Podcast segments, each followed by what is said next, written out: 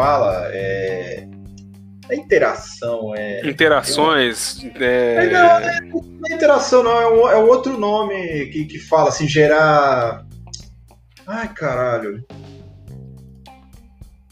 Tem um nome essa porra, eu esqueci. É que gera. gera. Não é interação, gera. Enfim, tem que, tem que falar isso. Ó, Gilmarzão aqui, boa noite, Gilmar. A gente já tava falando mal do senhor aqui, ainda bem que vocês não veem o que rola nos bastidores. Se os senhores soubessem o que rola nos bastidores desse podcast, vocês ficariam enojados. Exatamente, nos, nos, nas considerações iniciais aqui. Hora do concurso, é. viva! Eu não ficaria muito animado, é. não, não. Nós temos para falar de concurso aqui. Pariana Ria, Pariana Ria. Como diria Cleveland, né?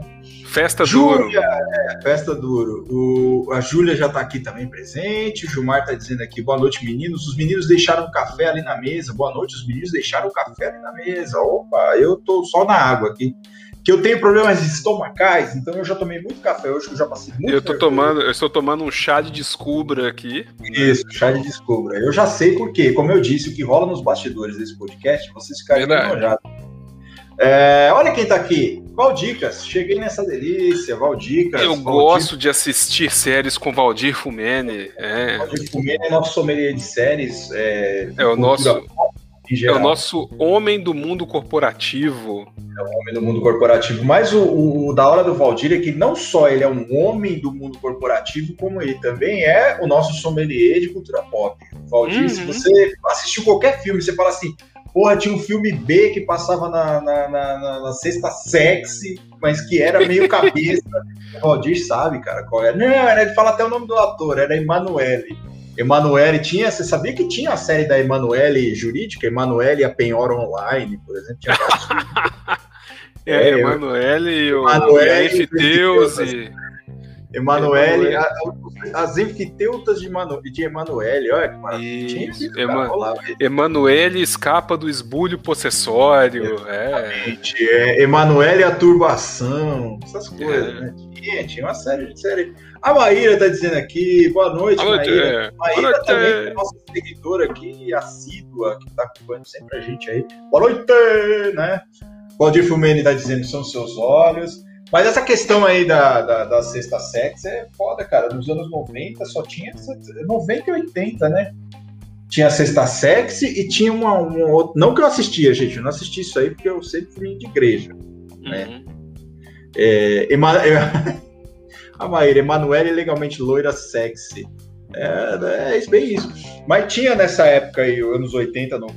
Emanuele é um pouco mais antigo. Emanuele é, é a cultura pop sexy, do, do erótica, né? Tinha os filmes da Emanuele lá. E... Eu tenho, já que a gente tá, tá, começando assim, porque eu tenho um caso muito bom, não sobre Emanuele, mas sobre essa, essa faixa de horários, digamos assim. Sempre tinha Multishow meia-noite e meia, essa é a fase. É o Cine Teta da Multishow. É a Multishow meia-noite e meia. Sempre. Sim, pois o, o, meu caso não é no Multishow. Vamos lá. Essa faixa de horário sempre tinha esses programas, né, mais picantes, né, esses programas mais ardentes, digamos assim. E tinha uma questão engraçada, porque a gente estava no ensino médio.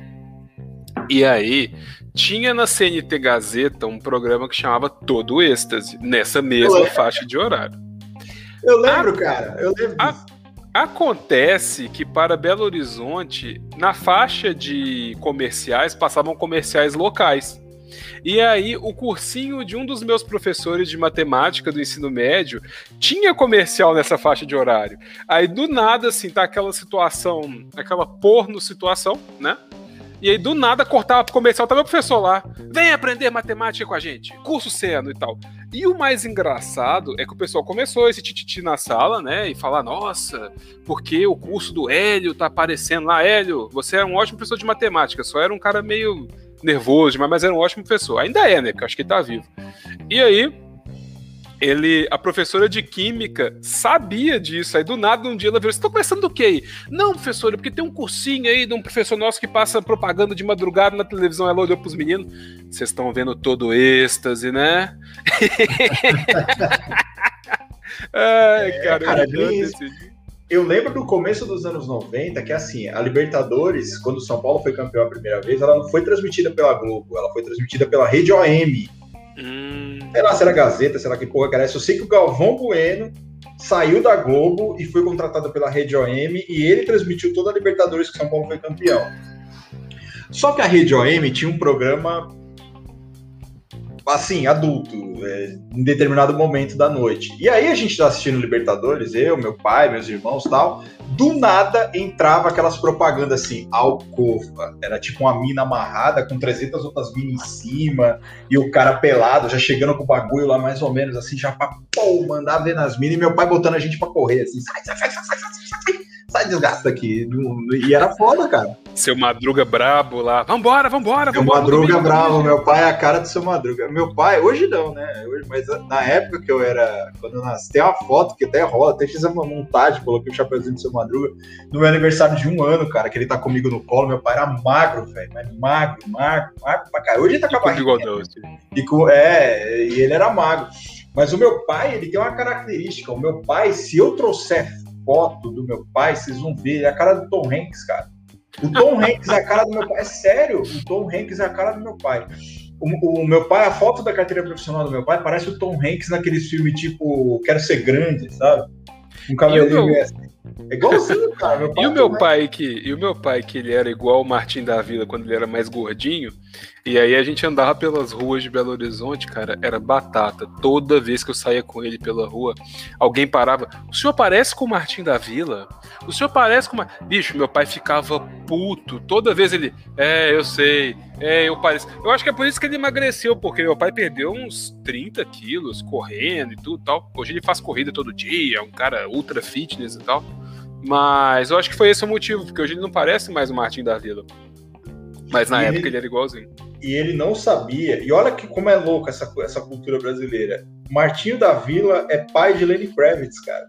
Olha que doido, cara, a música. O Martinho da Vila, na verdade, é o pai do Lenny Kravitz. Olha que coisa missa, É o famoso samba rock, né? Daqui a pouco eu vou fundar um grupo igual Sambo aqui. Vou começar. Ah, Sunday, Bloody Sunday. Sunday, Bloody Sunday. Só existe um grupo pior do que Sambo. Los Hermanos. Não, Los Hermanos nem, eu nem falo porque. Móveis coloniais é, de Acaju, é, teatro mágico, ah, banda teatro... mais bonita da cidade. Ó, teatro mágico, sabe qual é que é o teatro mágico? É o chivão cantado. Que é um bagulho que eu não suporto, aquela porra daquele chivão, cara. Quem é chivão que você fica tweetando lá que eu não, sei quem chivão, é? qual é que é do chivão? Chivão é o seguinte: criaram um perfil como se fosse Shiva, o deus da Índia lá, dos hindus e tal da região hindu, isso. E aí criaram um perfil chamado Shivão, onde supostamente esse, o Shiva, eu não sei se é Shiva ou a Shiva, não sei, eu acho que é o deus Shiva, conversa deus Shiva. com uma pessoa por WhatsApp. Hum. Aí a pessoa, ele, a pessoa chega assim, ai Chivão, qual é a dica para hoje? Aí o Chivão fala, ai Nick, hoje é não surtar, sabe? É um negócio super de boa, super assim, good vibes que eu não é tipo, é tipo o Chapolin é. Sincero. Não, Chapolin Sincero pelo menos tem uns baratos engraçados, mas é o é, Aí tem a cara do Chapolin lá assim, tipo, aquela é. hora que você toma um café e o café estava quente. É, cara, é coisa de Facebook, saca aquelas negócios de Facebook que o pessoal adora compartilhar corrente. Então, aquela merda, eu abro o Instagram, aquela merda tá lá, chivão. Ai, qual é a boa de hoje, Chivão? Ai, não surta, Nick. Ai, respira. Vai tomar no rabo, caralho. Eu quero quem fala aqui, eu quero quem fala mal. Eu quero quem prega a discórdia, eu quero quem prega a desgraça. Não quero ficar Inspira, respira, é, não, respira não pira. É, nós temos essa placa aqui no escritório. tem essa placa aqui no escritório, temos. Opa. Uh. O Valdir tá dizendo aqui que teatro mágico é o publicitário que não consegue ficar em pé e aí fica rejeitado no ciclo solar. Foi rejeitado no ciclo solar. Sim, Exatamente, é, o cara tá no meio caminho ali. É um negócio muito louco. Nossa, teatro mágico. Pedro Luiz e a parede, Monobloco, ah, M-O, N-O-B-N-O-C-O, que beleza, ah, uh, Monobloco. vai tomar É, isso aí. Chivão é good vibe demais. Eu, eu, tenho uma raiva do Chivão, assim. Nada contra, o cara tá lá fazendo o, as interações dele tal. Enga ah, lembrei a palavra que eu tô falando. Engajamento, a palavra. Hum, o cara tem lá, hum, awareness. É, exato. Hum. Mas eu não gosto, cara. Eu, eu, acho ridículo, eu acho pouco, assim, sabe? Esse tipo. Ah, bom. É, ai, Chivão, qual é a dica para? Ai, Chivão, qual é a dica para os capricornianos hoje? Peraí. Os hindus estão praticando crime de astrologia. Sim, um deus hindu. Deus hindu falando de, ah, não, porque você é de Capricórnio, então não sei o que, sabe? É igual o Cavaleiro do Zodíaco, onde o único personagem nascido na Índia é loiro, cara, e branco, e de olho azul. E eu vou te dar uma, uma informação preocupante, porque esses dias eu estava a refletir e ver vídeos sobre o Cavaleiro do Zodíaco, né? Eu, eu não costumo falar do meu tempo livre aqui, porque eu faço umas coisas diferentes, né? Eu, eu assisto umas séries esquisitas e por aí vai. E aí, cara, você já notou que o Dócrates, que, apare... que é um filler gigantesco em Cavaleiro Zodíaco, ele não tem constelação? Ele é o Dócrates. Não, ele é, ele é. Sabe como chama isso? Existem determinados cavaleiros que não têm constelação, são sonotas. Que são porra é essa? É, até, até, mas em Gigantomáquia lá, até o cara tem lá a constelação dele de como Berenice. Mas você quer saber outro que não tem constelação, que é um cavaleiro sonota? Cavaleiro de cristal. Ele pois não tem é. constelação. Ele não tem é. constelação. É. Aquele cavaleiro de baleia que aparece uma Se bem, hora que, se bem que o cavaleiro, de, o cavaleiro de cristal tem constelação, sim. Qual constelação é de cristaleira da cada vovó. Exato, é, essa é muito boa. Onde né? o seu essa... pai prendeu as bolas. Onde meu pai prendeu as bolas, ah, exatamente. Não é onde Judas perdeu as botas, vocês podem usar isso. É lá onde, onde teu pai prendeu pai as perdeu bolas. Detalhe. João Silva agradece essa, essa, essa indicação maravilhosa. A Júlia tá perguntando aqui, cadê as camisetas? Hoje eu tô no trabalho, Júlia. Hoje não tem camiseta transada, porque hoje eu tô aqui no escritório, então tinha um cliente para atender. E eu não uso terno, né, nos dias normais, assim. Então eu uso mais ou menos quando. Você acredita que eu tive que usar terno hoje, cara? Quem fez Rece... essa. Quem eu recebi, essa... recebi uma ligação meio-dia, eu tinha acabado de chegar dos Correios em minha casa. Recebi uma ligação, tem, um, tem reunião com o vice-presidente TRT do 3 da tarde. Eu perguntei, telepresencial? Não presencial. Aí eu, massa. Bati o telefone e falei, é isso aí. Bater o telefone é muito antigo, né? Porque hoje a gente só desliga, a gente não bate no, no negócio, né? Falei, massa. Aí fui lá, abri o armário, peguei a camisa social, fiz o nó de gravata, que há um ano que eu não mexo muito com isso. Aí eu pensei, tá na hora de vestir as carças. E não é que as carças serviram? Ai, graças. Oh, que maravilha, cara. Eu perdi. eu, fui. É, eu perdi uns quilos aí. O meu terno não tava servindo antes da pandemia. Meus ternos, na verdade tem mais de um. Sim. Não sei para quê, porque não uso, só uso em dia de audiência. Eles não estavam me servindo, agora estão perfeitamente. Olha que coisa boa. Total. Sabe o que, eu faço, cara? Eu compro blazer, por exemplo. Eu tenho uns blazers antigos, porque calça estraga mais rápido. Eu tenho, eu tenho uns dois blazer preto. Compro calça preta. E é. vou indo. É. E vou. Ah, mas o que? Não, tá aí. Eu tenho uma calça azul marinho também, mas eu tenho um problema com, ter, com blazer com terno azul. Eu fico parecendo um marinheiro, cara. Não dá pra usar blazer é. terno azul. Cara, eu tenho um problema sério com terno, que é assim, por mais que eu seja um cara totalmente porra louca, que eu uso camiseta, igual o pessoal tá falando das camisetas aí, eu tenho problema com terno, eu sou muito chato, cara. Eu tenho que combinar o cinto com o sapato, com o relógio, eu tenho tudo, eu tenho uma coleção de relógio, tudo como de 20 conto, mas eu tenho a coleçãozinha de relógio. Então eu tenho que combinar, se eu tô com, se eu tô com um terno cinza, eu tenho que combinar com a camisa com um terno, é qualquer coisa, eu vou com uma camisa vermelha, então eu faço essa combinação. Eu sou meio é chato com essas coisas aí de Sabe uma coisa que eu gosto de fazer, cara? Eu gosto de de pegar a camisa e botar uma gravata da cor mais próxima da camisa. Então, assim, eu acho que fica um negócio ousado. Ousado. É, sabe? pois é. É, é bom, é bom. O Daniel é um homem ousado no, no, no, no costume, né? Que é usar o terno. costume, justamente, justamente.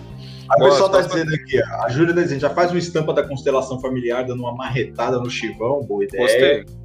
É, Dócrates, momento de injeção de linguiça porque estava próximo do mangá. Exatamente. E o, ca e o, cara chama Dócrates porque se fosse Sócrates ia ficar difícil, né? Tipo, olha o Sócrates aí, né? Como o Supremo de Hércules, que era o golpe dele, lembra que ele fazia assim, ó? Isso, não, aí os peitão inchava assim. Isso, peitão inchava e era um golpe nada a ver, pegava fogo, Já entrava o silicone assim nele, ele ficava pesado. Né? É, são cavaleiros sonotas, tá, gente? Eles não têm constelação, mas eles têm, encaixaram ele de qualquer jeito.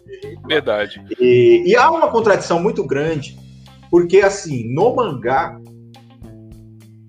O, o, o cara que é mesmo o treinador do yoga é o Camus, não é o Cavaleiro Sim. Não é, não é aquela, aquele cara é. lá e tal.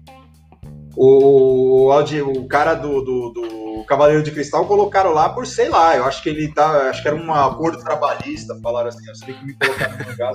Resolveram dar. É porque, na verdade, é porque eles quiseram dar uma nerfada ali, justamente para não, é. não revelar que tem Cavaleiros de Ouro. Tem só uma é. armadura de ouro, não tem outros. Não. É, tem outros, é. A Maíra tá perguntando um negócio muito interessante aqui. Vai ter venda de camisetas Melo de Sabor? Maíra, eu tô com esse projeto. Mas eu tive que suspender ele agora porque a pessoa que ia, a empresa que ia fazer as camisetas, eu pensei melhor, eu não vi que a qualidade era muito boa, então eu estou procurando outras empresas aí para fazer. Eu já tenho as estampas feitas já de várias situações jurídicas e tal, e em breve eu vou retomar esse projeto. Mas é um projeto que eu ia lançar agora no começo do ano, é, de brindes, não só camisetas, mas você, você poderia comprar canecas, eco bags, é, pack de, de petições, essas coisas. Eu ia vender tudo isso aqui no mérito sabor. Mas é sério, eu vou retomar em breve essa questão das camisetas aí, que é um negócio, um projeto antigo já que eu tenho. Muita gente vem me cobrando, muita gente vem me falando, e em breve aí nós vamos retornar com novidade. E será que teremos camisetas do Marretadas? Será? Teremos, não só camisetas do Marretadas, mas teremos é, surpresas aí muito boas do Marretadas também. Esse já é um projeto que já, já, já, já, já conversamos, inclusive. Né? Vamos, vamos adiante. É, a Maíra está dizendo que Blazer é peça coringa, sim. Olha o, o, Pedro. Leandrão, o que tu acha de advogado que faz audiência de conciliação de toga? Eu já acho eu errado faço. o advogado concordar com audiência de conciliação. Já acho errado. É, mas eu faria se, de toga, porque se é para irritar... De, é, eu só saio de casa pelo litígio. Eu não saio de casa para conciliar, eu saio de casa para ver sangue. Então, mas assim, Ok, o Daniel ele apresenta o podcast de toga. É verdade. Vocês busquem na nossa primeira live que a gente fez aqui, Daniel estava de toga, sem nada por baixo, porém de toga. Daniel é um homem assim. O Daniel é um cara que ele, ele, ele, ele tem apego às, às tradições forenses, à praxis forense. Então ele é um Sim. cara que vai estar sempre de acordo com a praxis forense. Então, mas eu sei lá, cada um faz o que quer. Você quer sabe por que, que eu comprei? Mas sabe por que eu comprei uma toga? Eu vou explicar de uma forma ou de outra, eu, tra eu trabalho muito com sustentações orais. Então, de uma uau. forma ou de outra, é, tipo, uau, e sai andando. É, eu, é, é, necessário usar toga na hora de sessão oral. Só que o que eu já peguei de toga fedendo, toga com suvaqueira, é uma coisa horrível. Então, assim, eu resolvi comprar a toga porque eu posso lavar minha toga. Então ela tá limpa. Eu vou me vestir e CPI vou... da Lava Toga. Daniel já está preparado para a CPI da Lava Toga. Sim. E Júlia e Valdir, eu tenho mocassim, uso mocassim com e sem meias, eu tenho sapatênis, eu tenho blazer, tenho tudo isso, porque eu sou uma pessoa requintada, entendeu? Não Aliás, vem... eu tenho que dizer que o senhor me causou um transtorno por causa desse seu maldito mocassim. Foi maravilhoso. É, foi maravilhoso, mas eu vou te dizer qual é que foi, o que aconteceu. O Daniel, nós, nós fizemos uma live no Instagram, uma das primeiras que a gente fez, assim, que acabou originando o podcast, né? Aí nós fizemos uma live e o Daniel falou que tava de mocassim sem meia. E aí, dei aquela risadinha, brinquei e tal. No dia seguinte, a empresa que vendeu o mocassim pro Daniel entrou em contato comigo. Ou eu vi que você gostou do mocassim do Daniel, que não sei o que. Na verdade, eu tinha achado zoado, mas não vai falar pra empresa, não vou acabar com né, o negócio da empresa. A empresa falou: ah, que legal. Eu já pensei que eu ia ganhar uns, uns mimos. Isso é legal. Ganhar uns recebíveis. Aí a empresa falou: ah, me manda seu e-mail que eu vou te mandar uns, umas coisas tal. Eu falei: beleza, vou ganhar de. Vê aqui qual você gosta. Ela mandou assim a relação, falou vê daqui desses tênis qual você gosta. Eu gostei do Não te deram mimos? Não, vai ouvindo. Aí eu falei, eu, eu gostei vou reclamar. aqui. Legal. Aí ela vira pra mim e fala, ah, então, é 250 reais só, tá na promoção. Eu falo, ah, vai se fuder, maluco. Porra.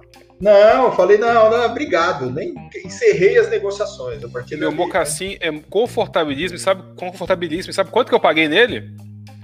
Tava em promoção 150, cara. Então foi uma, foi uma, foi um bom achado. Ele é muito confortável. E sempre que eu tenho que sair de casa fazer alguma coisa de trabalho, que eu não preciso usar vestes talares, é a coisa mais fácil de calçar. Ele tá ali do lado da porta.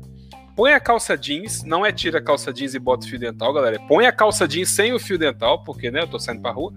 E aí, visto uma camisa, tasco o mocassim e fui. Cara, eu acho o seguinte, eu acho que a pessoa que me quer ver com mocassim, ela tem que me pagar para usar um mocassim. Eu não usaria. Eu vou te dar um mocassim. Eu vou levar um mocassim em sua casa, nós vamos gravar ao vivo você recebendo um mocassim.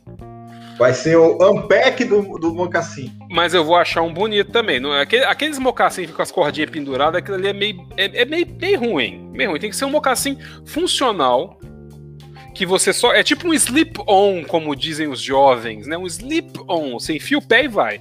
Tem que ser um negócio é. bonito, funcional, que você calça e fala assim: massa, fui. E foi. Massa. Massa e foi. Não pode ser, tipo, aí vou calçar e fica. Aí pega aquelas conchas de calçado e fica lá. É, é encaixando, né? Isso. A Denise tá dizendo aqui que quem gosta das minhas gravatas é a paçoca. Ela abre a gaveta e dorme nas gravatas. Sim, porque é fofinho, porque eu tenho muita gravata. Eu coleciono gravata, eu adoro gravata. Não uso, não, é legal. É eu gosto de ter, cara. Eu gosto de ter pra gravar aqueles videozinhos do TikTok dando esporro nos outros, sabe? É Sim. bacana, o pessoal usa pra aquilo também. Mas quer me dar presente, me dê gravatas. Me dê gravatas engraçadas, inclusive. Eu vou Gravata, gravatas meia, cueca, meia, cueca, porque é mocassim também. Dá, mocassim não tem problema não. Isso aí sempre vai pra frente. Ah, vamos lá, o pessoal tá dando aqui umas dicas aqui da hora. A Maíra tá falando Leandro litigante, sim, profissional, litigante profissional. O Valdicas já está é, condenando seus mocassins. A Maíra tá dizendo que você é um cara estiloso, Daniel. O Valdir tá dizendo que além de feio, chulezento é caro. Hum. Não dá para não concordar com o Valdir Fumene, né? Mocassim é o prox de quem é de grupo de risco. Mocassim, ó, o, o Valdir simplesmente zerou a discussão sobre Mocassim agora. Então eu vou calçar eu Mocassim e vou vacinar. Eu sou grupo de Eu risco. acho que você deveria causar, calçar um, um, um crocs no pé e um mocassim na outra. Mas eu não, nunca Que é um homem preparado para tudo, cara. Dizem é que verdade. crocs é o bagulho mais confortável do mundo. Eu nunca calcei Sim, só é, só é esquisito. Eu acho que o cara que, que usa crocs, ele já desistiu da vida, assim. Eu acho que ele já nada mais importa para ele, sabe? Eu é. não sei. Mas enfim, eu, é questão de calcei. estilo. É questão de estilo. Eu vou calçar um Crocs, depois eu trago a, é. a, ideia, né? Eu, por exemplo, eu uso camisa de banda. Sim, eu tenho uma camisa de banda. De semana. Eu tenho várias camisas de banda, eu tenho bonés de todos os tipos aí que vocês imaginem. Então, Sim. porra, tem quem Pode gosta, ser. né? É. O Pedro está dizendo aqui, pegando o gancho do tema marretadas concurso, afinal, o leque de opções é uma ilusão ou não? Já vamos entrar no tema e já vamos falar disso, Pedro. Mas a gente né? acho que a gente já pode aproveitar, né? Já, já podemos começar. O que, que o senhor... É, lembrando sempre aos incautos que essa parte inicial, que antigamente eu, eu cortava, não vou cortar mais, porque aqui estão as, a, a, o, o, o, o puro suco do marretadas está nessas considerações iniciais, Uh, Crocs, a Maíra tá falando Crocs é de quem trabalha no hospital. Sim, eu vejo muito médico. De, de... A Denise tá dizendo que eu uso mocassim e amo. Sim, os mocassins da Denise são Aí, ó, tá vendo? Tá vendo? Ah, ela é. pode, ela pode, porque ela fica bonita com qualquer coisa. Ela é uma mulher maravilhosa, uma mulher linda demais, pelo amor de Deus. Eita! É, é você viu? Uh, a Maíra tá concordando com a Denise. Uh, o Valdir dizendo, quando você, uh, quando você mexe um proxy, você automaticamente institui o status, me processe, faz o que quer, ninguém gostar, me processa. Exatamente. A pessoa já rompeu aquela barreira do contrato social. Então, Daniel, tá contigo aí, começa aí, vamos, vamos que vamos. Ah, é isso aí, pessoal. Esse é o sexto episódio da segunda temporada de Marretadas Podcast. E ele começa assim, aos 23 minutos de live, porque a gente estava aqui falando de um monte de coisa, interagindo com vocês, que é sempre gostoso. Sim, Gilmar Miranda, desce lá no comentário dele que eu quero falar sobre isso. Ele fala assim, encerrando os prolegômenos. Não, nós só estamos falando que vai começar esse episódio. E no episódio de hoje nós vamos falar sobre um tema quentíssimo, que é um tema que trouxe Quente. bastante trouxe bastante incômodo pessoal na última semana, com razão. Então nós vamos conversar um pouco sobre ele. E o nosso tema de hoje, eu não vou falar, porque quem vai falar sobre esse tema é ele. O homem que é o meme zero, a sopa primordial de memes jurídicos. Ele é o explosão chacabum dos memes. Quando teve a explosão chacabum de memes jurídicos, esse homem estava lá. E ele é Leandro Souto da Silva. Mas apresente-se melhor, Leandro Souto da Silva. Ah, eu fico até encabulado com o Daniel fazendo essas, esses elogios da minha pessoa. Eu fico né, vermelho, com as minhas bochechas coradas. Eu sou, para quem não me conhece ainda, eu sou Leandro Souto da Silva. Eu vou me apresentar aqui porque vocês não me conhecem ainda. Eu sou Leandro Souto da Silva. Sou advogado na comarca de São Paulo, mas minha atuação não está restrita apenas à comarca de São Paulo. Advogamos em qualquer lugar do mundo, inclusive Comissão Interamericana de Direitos Humanos. Sou memeiro, faço memes, é, sou São Paulino, torço pro New Orleans Saints, curto metal progressivo, sou pela democracia, só não sou é, jurista como Daniel é jurista, da Daniel é jurista pela democracia, eu sou apenas pela democracia. Sou um ex-concurseiro, sou um concurseiro arrependido.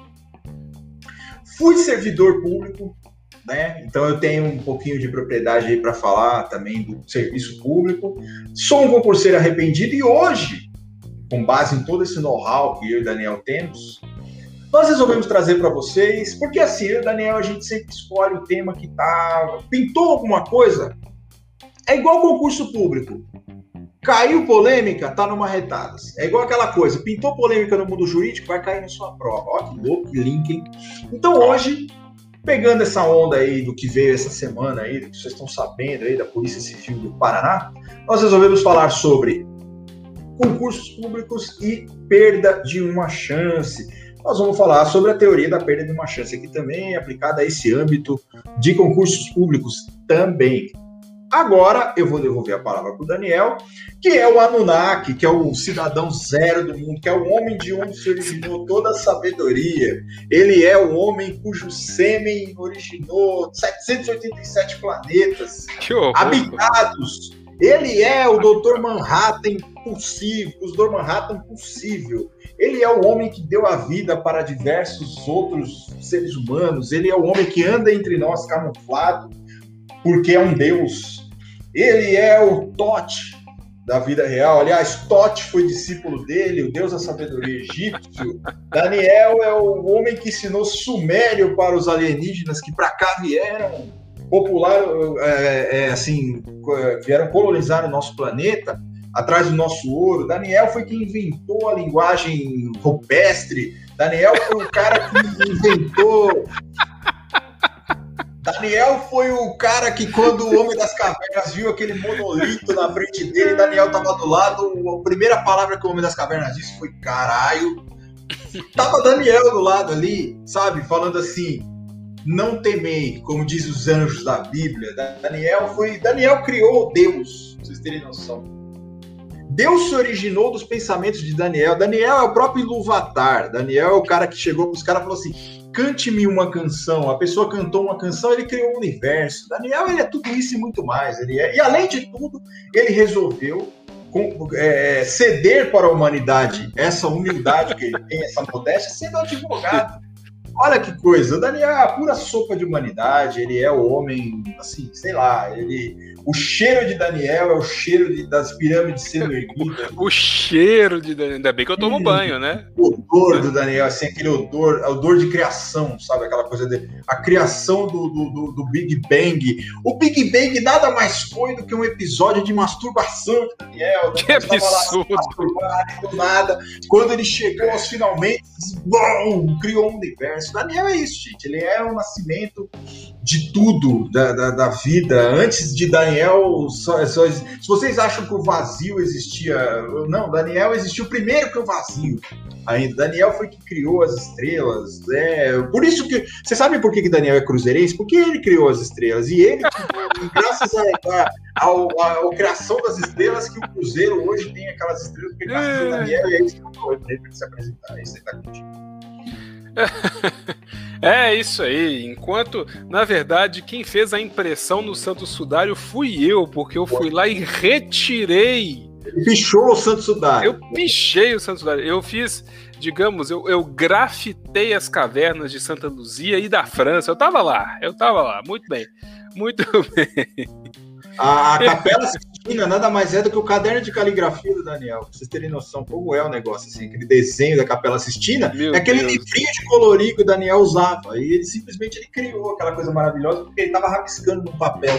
Numa folha qualquer eu escrevo um. Eu desenho um sol amarelo e de repente ele criou um Olha, Daniel. Que coisa, que coisa absurda, gente. Mas é isso aí. Eu sou o Daniel Hilário. Não sou tão engraçado quanto pareço. Eu acho mais graça do que sou engraçado. E eu sou advogado, eu sou jurista pela democracia, eu sou sindicalizado, eu sou de esquerda também, sou rabugento, nervoso, ranzinza, faço piada de vez em quando. E tamo aí Tamo aí para mais um episódio do Mais Dados Podcast. Sou também um homem apaixonadíssimo e vocês vão ver isso ainda hoje. E vamos seguindo nesse tema maravilhoso. Só que antes de entrar nesse tema, eu tô aqui. Sabe esse cabelo que você tá vendo aqui? Ele caiu. Ele, ele, ele tá ali, ó. Ele tá, ele tá caindo aqui. Meu cabelo tá indo. Eu vou fazer uma provocação nesse momento. Fácil. Porque, porque hoje, hoje eu tive um dia muito ocupado, eu tive reuniões, eu tive que ir aos Correios, eu fui para lá, fui para cá, mas eu parei em algum momento, fui ao Twitter e eu vi mensagens. Mensagens do passado.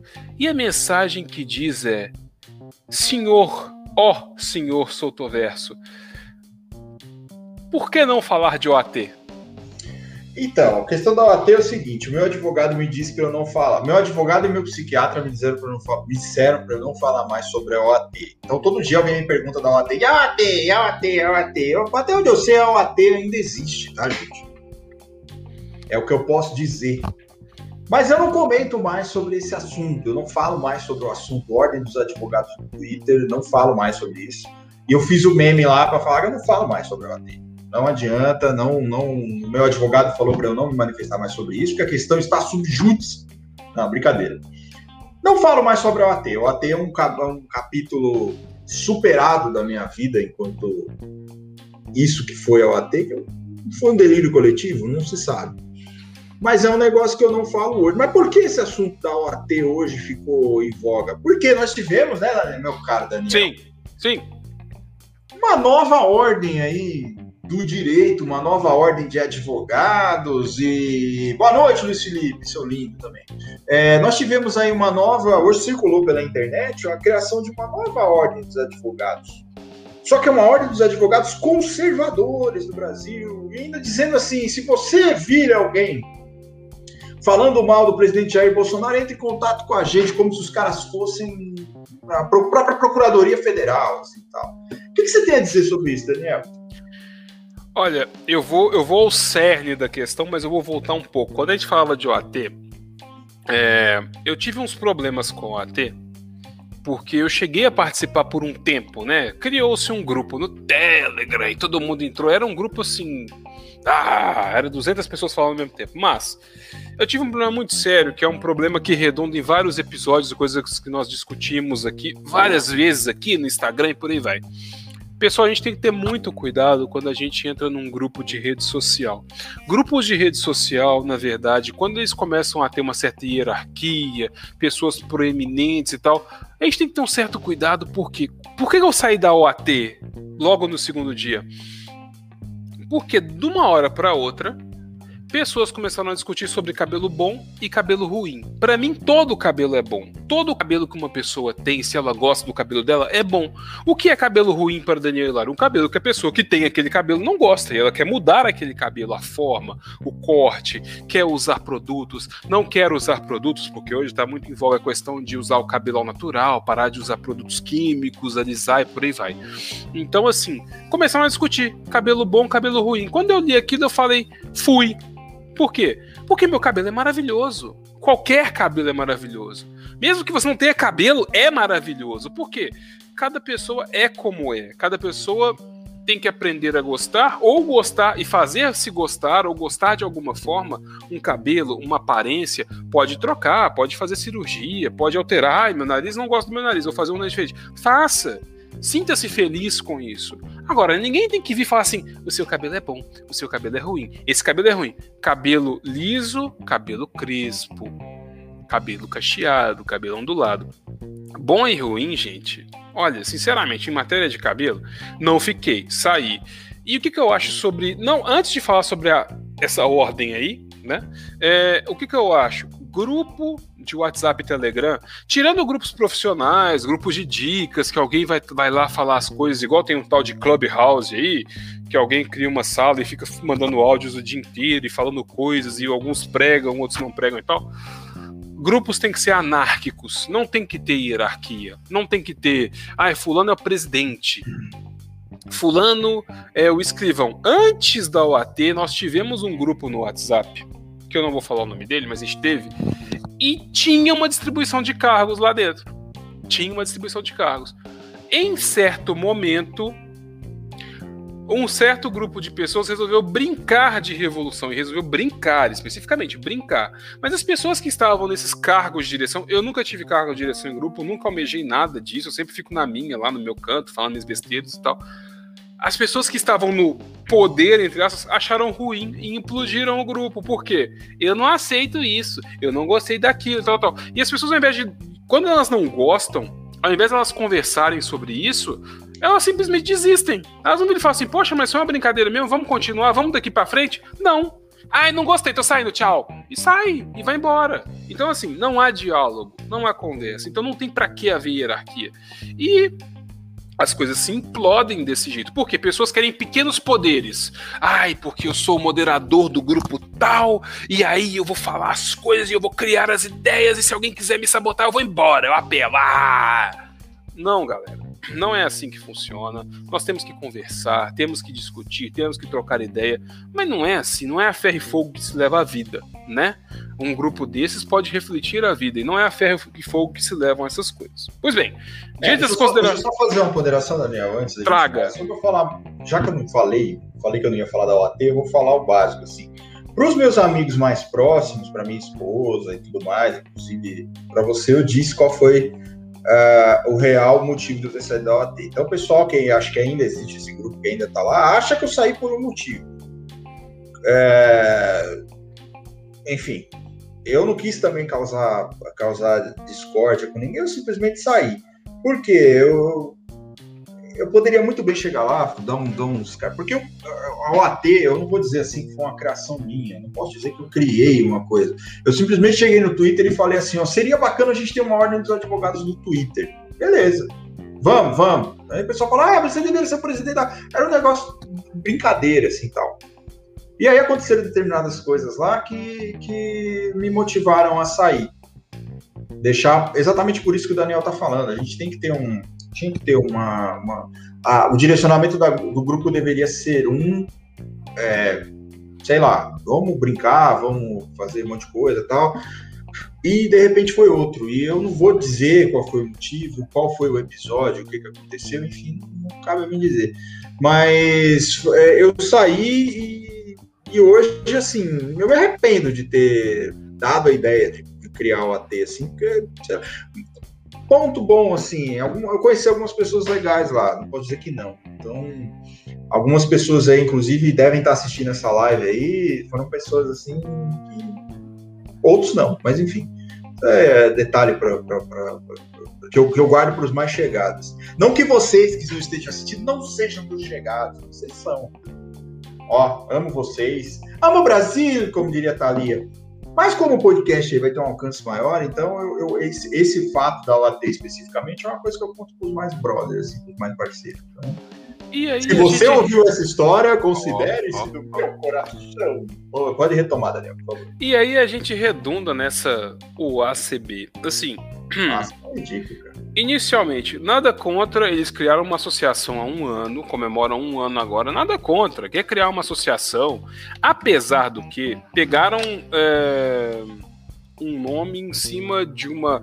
Esses nomes que se parecem com outras coisas, gente, OAT, OACB, O sei lá o que, que fazem o seu nome em cima da OAB especificamente, são nomes que tentam emular aquilo e aí tentam criar fama de, em cima de algo que já existe. Pois bem, essa associação já existe há mais de um ano, a UACB.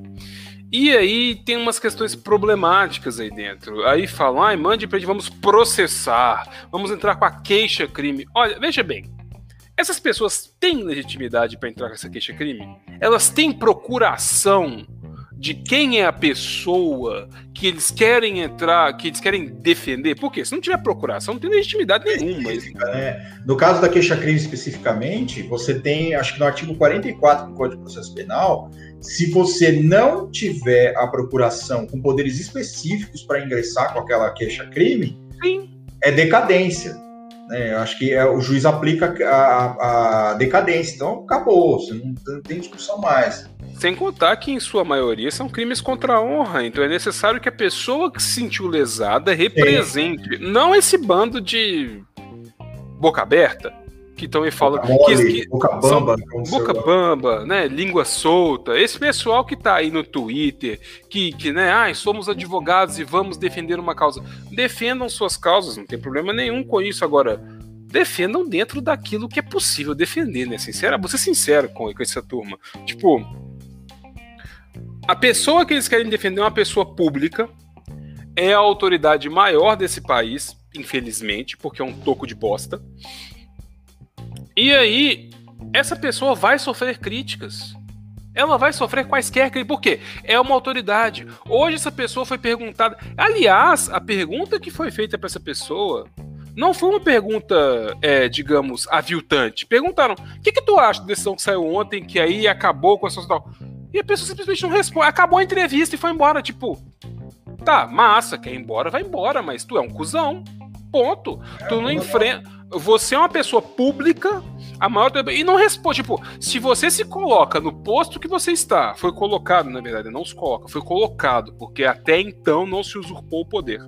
Você, você foi colocado nesse posto que é de maior autoridade do país, você resolve não responder perguntas pertinentes à sua pessoa e às pessoas que te cercam, olha, sinceramente, renuncie. Vai embora para casa, vai fazer outra coisa, vai pescar no sítio, não tem problema.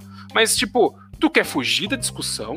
De uma discussão que tem a ver contigo? Olha, sinceramente, tipo, não vou responder sobre isso. Não é âmbito particular mais, é âmbito público. Pessoas públicas têm que responder a questionamentos públicos. Se uma pessoa pública foge de questionamentos públicos, ela não tem culhão, ela não tem coragem. Ela não serve para ser uma pessoa pública. Ser pessoa pública tem as suas intercorrências, tem os seus problemas. Daniel Hilário não é uma pessoa pública. Eu não quero responder coisas sobre minha intimidade. Não quero, não vou. Você pode até perguntar, às vezes se eu achar que eu tô que pode, ai Daniel, qual é o shampoo que você usa? Bem, meu shampoo é tal, é óleo de argan e tal. Eu respondo, mas óleo outras. Sim, eu uso óleo de argan nessa cadeira. E uma curiosidade sobre mim, eu também uso shampoo, tá, gente? Pode parecer que não, mas eu também uso shampoo. Ô, gente, eu pelo uso amor... Head and Shoulders é, é, sem pulseira, anti-caspa. Pelo Porque amor eu tenho Deus, os cabelos do lado aqui, ó, vocês podem ver. Não, sem contar que sem contar que careca lava a cabeça, pelo amor de Deus, né? Vai ficar com a cabeça ah, vaqueiro só porque não tem cabelo? Pelo amor de Deus, lógico, né, gente? Pelo amor de Deus. Então, assim, é, pessoas públicas têm que responder a questionamentos públicos. Se uma pessoa pública foge do questionamento público, ela não serve para ser uma pessoa pública. É simples. É muito simples. E essas pessoas que se põem a defender uma figura covarde como essa, poxa, mas aí você está falando dessa pessoa, e aí vamos entrar com queixa-crime. Entra com o que quiser, meu amigo. Se tu vai atulhar o judiciário com um monte de merda, tu atulha. Mas arque com as consequências dos seus atos. Toda ação judicial vale dinheiro. Todo processo custa dinheiro público. Se você vai entrar com processos inócuos, tu vai sofrer uma sucumbência e depois não adianta chorar. Ai, mas aí vamos fazer uma vaquinha para custear um processo que eu entrei incorreto porque o judiciário é, o judiciário é covarde, ele não quer analisar um processo. Não, covarde é tu que entrou com uma ação que não devia. Então, o cuidado tá aí. Sem contar que é essa mesma instituição, quando ela foi criada, se eu, eu posso estar cometendo uma grande injustiça aqui, mas eu acho que uma das principais é, bandeiras deles era acabar, com, era acabar com o exame de ordem. Sim. Né? Acho que sim. Era falar assim, ó, não, nós vamos entrar com um projeto de lei para acabar com o exame de ordem, porque o advogado, nós, queremos ter a nossa OAB a nossa ordem de advogados Cara, Olha o tamanho da, olha o tamanho da psicodelia. Queremos ter a nossa OAB. Esse povo não sabe nem o que é OAB, o que, quando é. nasceu OAB, de onde veio OAB, sabe? Olha a psicodelia povo. É, é, que eu falo, eu falo uma coisa, Daniel. Eu, eu sei lá, eu acho que você, a gente pensa mais ou menos igual assim em algumas coisas, discorda de outras, mas enfim eu acho que a gente precisa rever a, a, pessoa que pensa, a pessoa que tem um. Nada contra você, você ter um pensamento conservador é, nos costumes, enfim. É, é, é, o que a gente estava falando no último episódio. É a sua liberdade de pensamento. Você quer ter um pensamento mais conservador? Ok. Só que o pensamento conservador, ele não, ele não casa, ele não bate com a advocacia. Principalmente a advocacia de família, direito de família. Vamos supor, eu advogo direito de família. O pensamento conservador, ele não, ele não casa com, com, com a advocacia de família. O advogado de família, ele não tem o direito de ser conservador. É, na advocacia, é óbvio que na casa dele ele faz o que ele quiser. Se ele acha que ele tem que, uh, sei lá, não, não ver determinados programas de televisão, é problema dele. Agora, numa ação judicial, principalmente as ações de família, a gente tem que deixar a moral que a gente tem, que eventualmente tem. E eu não, estamos pedindo aqui para você abandonar a sua moral, seus costumes, seus valores, mas assim, você tem que entender que determinados pensamentos que você tem, você tem. É a mesma coisa eu chegar e falar assim: eu não vou defender um cara que votou no Bolsonaro, por exemplo. Não vou advogar um cara que votou no Bolsonaro, porque meus princípios. Não, caralho, eu sou advogado. Se o cara vem para mim com problema, eu tenho que defender o problema dele. Primeiro, é minha, é minha função. É óbvio se o cara não quiser também, ah, eu quero entrar com uma ação contra a China. Não. O cara chega para mim e fala assim: eu quero fazer meu divórcio. Ok, eu vou fazer. Não é porque o cara votou no Bolsonaro, não é porque o cara elegeu esse vacino que tá lá, que eu vou deixar de advogar para ele. Então, você, as pessoas têm que entender, o profissional do direito, o advogado, ele tem que entender que a função dele dentro de um sistema é muito maior do que as convicções pessoais dele. O que vai de encontro a, aos fundamentos dessa associação que eles montaram aí, que é um, uma coisa quase, sei lá, paramilitar, sei lá. Não é paramilitar, né, gente? Mas é um negócio assim que, não, que num viés é, é, democrático não, não, pode existir uma associação paralela à Ordem dos Advogados do Brasil. Não estou defendendo a OAB, eu sou um dos principais críticos da OAB. Eu sou, sim, essa coisa de comissão temática mesmo é um pé no saco, enche o saco. Advogado hoje só entra em comissão temática para ter o nomezinho dele lá, porque isso não serve para porra nenhuma essas comissões. Mas a gente não pode, nós, enquanto advogados, a gente não pode admitir que criem uma associação, como se fosse uma maçonaria da OAB, né? Nada contra a maçonaria, mas como se fosse uma, uma sociedade secreta da OAB, uma nova OAB que prega o rompimento com, a, com, a, o que está lá na Constituição, porque a OAB também, a Ordem dos Advogados do Brasil, está lá na Constituição também. Então nós temos, nós temos um regulamento constitucional e infraconstitucional sobre o exercício da advocacia, sobre você ser aprovado no, no, no exame de ordem. O que, que, os caras querem? Eles querem acabar com isso e a nossa, a nossa associaçãozinha aqui que, que, que funciona. Então, ok você ser um cara conservador, ok. Do direito, ninguém está aqui para impor alguma coisa que você queira falar. Nós temos que respeitar também, desde que isso não esbarre no ódio, desde que isso, esse conservadorismo não entre no ódio. O que, convenhamos, é quase indissociável uma coisa da outra, né? Vamos, vamos, vamos ser bem honestos. É bem difícil que o conservadorismo não, não, não caminhe para caminho, um, um, caminho diferente do ódio. Assim. Provavelmente, geralmente eles caminham ali, para e passo, um do lado do outro. Você não tem esse direito. Mas você quer criar uma associação lá, igual tem a Associação dos Advogados, não sei o quê, a Associação dos Advogados de Esquerda, deve ter também. Mas não utilizar isso como se fosse um órgão paralelo à sua entidade de classe, ao seu órgão que, que regulamenta, que é responsável, inclusive, para te habilitar a exercício de advocacia. E é isso que esses caras querem. Eles querem exatamente como o Daniel falou. Vocês não têm legitimidade para entrar com essas ações. Então não adianta. Você não é. Você não tem pertinência temática. Já começa aí. Quando você vai entrar. O que, que esses caras querem? Eles querem criar uma associaçãozinha que seja legítima para entrar com ação direta de inconstitucionalidade, por exemplo. É isso que eles estão querendo. Eles querem começar a ter legitimidade para entrar com a DPF, por exemplo. Vai entrar com a, a, declaratória de constitucionalidade, com esse grupinho deles. Eles querem começar a ter pertinência temática. Se a gente não cortar isso agora, cada vez mais esses caras vão ter adeptos e vão conseguir essa pertinência temática aqui e ali.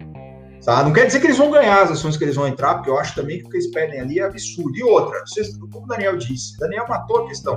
Vocês não têm legitimidade para defender uma pessoa que foi supostamente vítima de um crime contra a honra. Você tem que ter uma procuração específica para defender essa pessoa um crime contra a honra. Você não pode simplesmente entrar, não é igual HC, até, até o HC, até, até existem entendimentos dizendo que você não precisa da procuração da pessoa, mas o Supremo já, tendo em vista também essa bagunça que fizeram lá, Ah, eu vou entrar com HC pro Lula, por exemplo, eu, advogado aqui. Ah, eu vou entrar com HC pro Bolsonaro, por exemplo. Então, o Lula, o Lula. Eu vou entrar com HC, como diria o, o Dória, o Lula. Vou entrar com HC pro Lula. É, o Supremo entendeu que se não tiver autorização daquela pessoa para entrar com HC, pelo menos, não faz muito sentido, porque vai saber se o cara não quer também entrar com HC. De repente o cara quer, o cara ficar preso. Eu vou ser bem sincero para ti, bicho. Esse cara que eles estão querendo defender não dá a mínima para eles. Ele tá pouco se lixando para crime contra a honra contra ele. Ele não vai entrar é. com queixa crime para ele, ele, Enquanto ele tá na maciota lá, enquanto ele não vir uma real ameaça, tá na falta. Enquanto ele não vir uma é. real, uma real ameaça contra o poder que ele amealhou, vai ficar na mesma, entendeu? E até pegando carona no que você disse, não é simplesmente querer. Primeiro, sobre exame de ordem o exame da, da, da OAB, o exame de ordem, ele é extremamente necessário. Se, se com ele já temos vários, várias situações em que a advocacia atua de forma duvidosa, com várias notícias que a gente tem por aí, e muito trabalho também dos, dos conselhos de ética das seccionais, imagina sem ele. Claro, eu acho o, como a gente tá falando de, vai falar de concurso hoje, eu acho que a prova da ordem hoje é um grande concurso público sem concorrência. Você Sim. faz uma primeira etapa com múltipla escolha, eu detesto prova de múltipla escolha. Faço, faço, mas não gosto. E faz uma segunda etapa de algumas questões e prova prática. Quando eu fiz o AB, né, agora, agora meu cabelo ficou branco, minha barba cresceu e tal. Quando eu fiz o AB no longínquo ano de 2009, é, a UAB era regional, mas o esquema era o mesmo. Era 80 questões, hoje são 100, mas eram 80 questões de múltipla escolha primeira etapa. Segunda etapa, você escolhia uma matéria e aí você fazia cinco questões e mais uma prova prática. O que Daniel Hilário sugeriria para o exame do OAB? Não precisa de múltipla. Pega a múltipla escolha e joga fora. Fala assim, ah, mulher, não, advogado escreve. Advogado tem que escrever. Pega um fim de semana ou dois finais de semana, dá um tempo de um mês para outro, não tem problema. Um sábado, você pega e põe 10 questões abertas sobre as mais variadas questões da OAB, mais variadas matérias do direito. Você estudou direito, você fez faculdade, você formou na faculdade de direito, você é um bacharel. Você vai discutir sobre 10 questões abertas sobre direito Beleza. Questões de lei, questões de doutrina, vai lá, manda brasa. Pá, pá, pá. E você tem que tirar 50% disso. Pode ser até mais baixo, 40%, mas você vai ter que escrever. E aí vão avaliar escrita e conhecimento. E se você passa para a segunda etapa, você não vai precisar falar, ah, eu vou fazer cinco questões e. Cinco questões de, de, de, de questões abertas, já fez antes, e mais um, uma peça prática. Não Vamos falar de estudo de caso. Faz três estudos de caso. Pega um domingo ali, manhã, tarde. Vamos falar sobre três estudos de caso. E aí pode produzir peça, ou pode não produzir peça, dar só a solução para o estudo de caso. Beleza. Põe esse povo para pensar. Numa boa ali, tipo, dá um tempo para pensar e tal. Discute, pega décimos ali, ah, a pessoa vai fazer recurso para ver um décimo na prova aqui, outro ali e tal, porque falou isso, pegou o assunto tal. Vamos botar essa galera para pensar para escrever, para dizer o que, para vir dizer, para vir mostrar o que tem a dizer. Porque múltipla escolha é aquela eliminatória que dá aquela peneirada, mas você peneira o quê? É. Tipo, ah, decorou, não decorou, polêmica, não polêmica e tal. Podia fazer uma prova assim, mas prova da OAB é necessária. Ah, mas eu, eu quando você fala na faculdade de direito, você é bacharel. Você não é, é advogado. Você é, é bacharel. E, e aí a gente entra na questão que o que, se eu não me engano, que, deixa eu ver quem falou, acho que foi, foi o Pedro.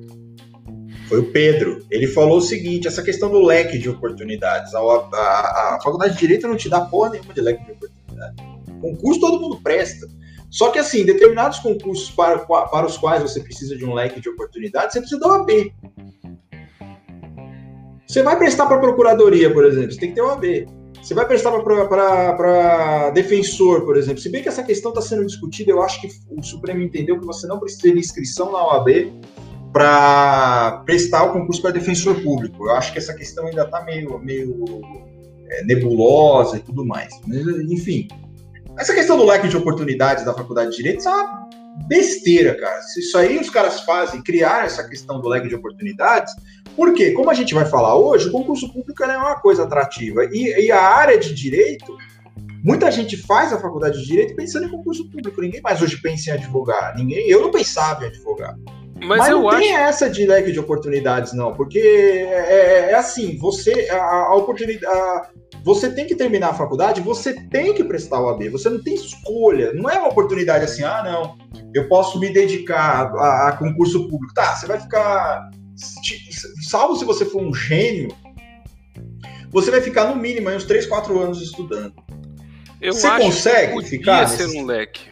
Eu acho podia. que podia ser um leque.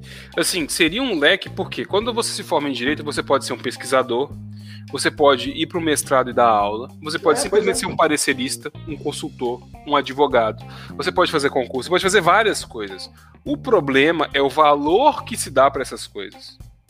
Ah, pois é, não, não tem. O, o, o, advogado hoje, a faculdade de direito, ela mede o seu valor pelo. pelo, pelo, pelo é como qualquer outra. O direito é diferente de qualquer outra matéria, de qualquer outra profissão que exige conhecimento científico, apenas. O direito, as pessoas que se envolvem com o direito, que consomem o direito, que precisam do direito, o que, que elas querem? Elas querem algo palpável, sabe? Algo que você possa tocar. Se você faz uma petição para uma pessoa e consegue uma liminar para essa pessoa, é, não, não, dá o valor, porque eu não posso pôr a mão, sabe? Eu não posso encostar, eu não posso. Por isso que você não tem leque de oportunidades, porque não é. As pessoas, as pessoas precisam tomar consciência, isso leva tempo, de que o direito não é uma, uma, uma, área que você possa tocar o resultado. Você não vai pôr a mão no resultado, a menos que a pessoa saia da cadeia, você vai lá e bota a mão nela. É, o resultado está aí.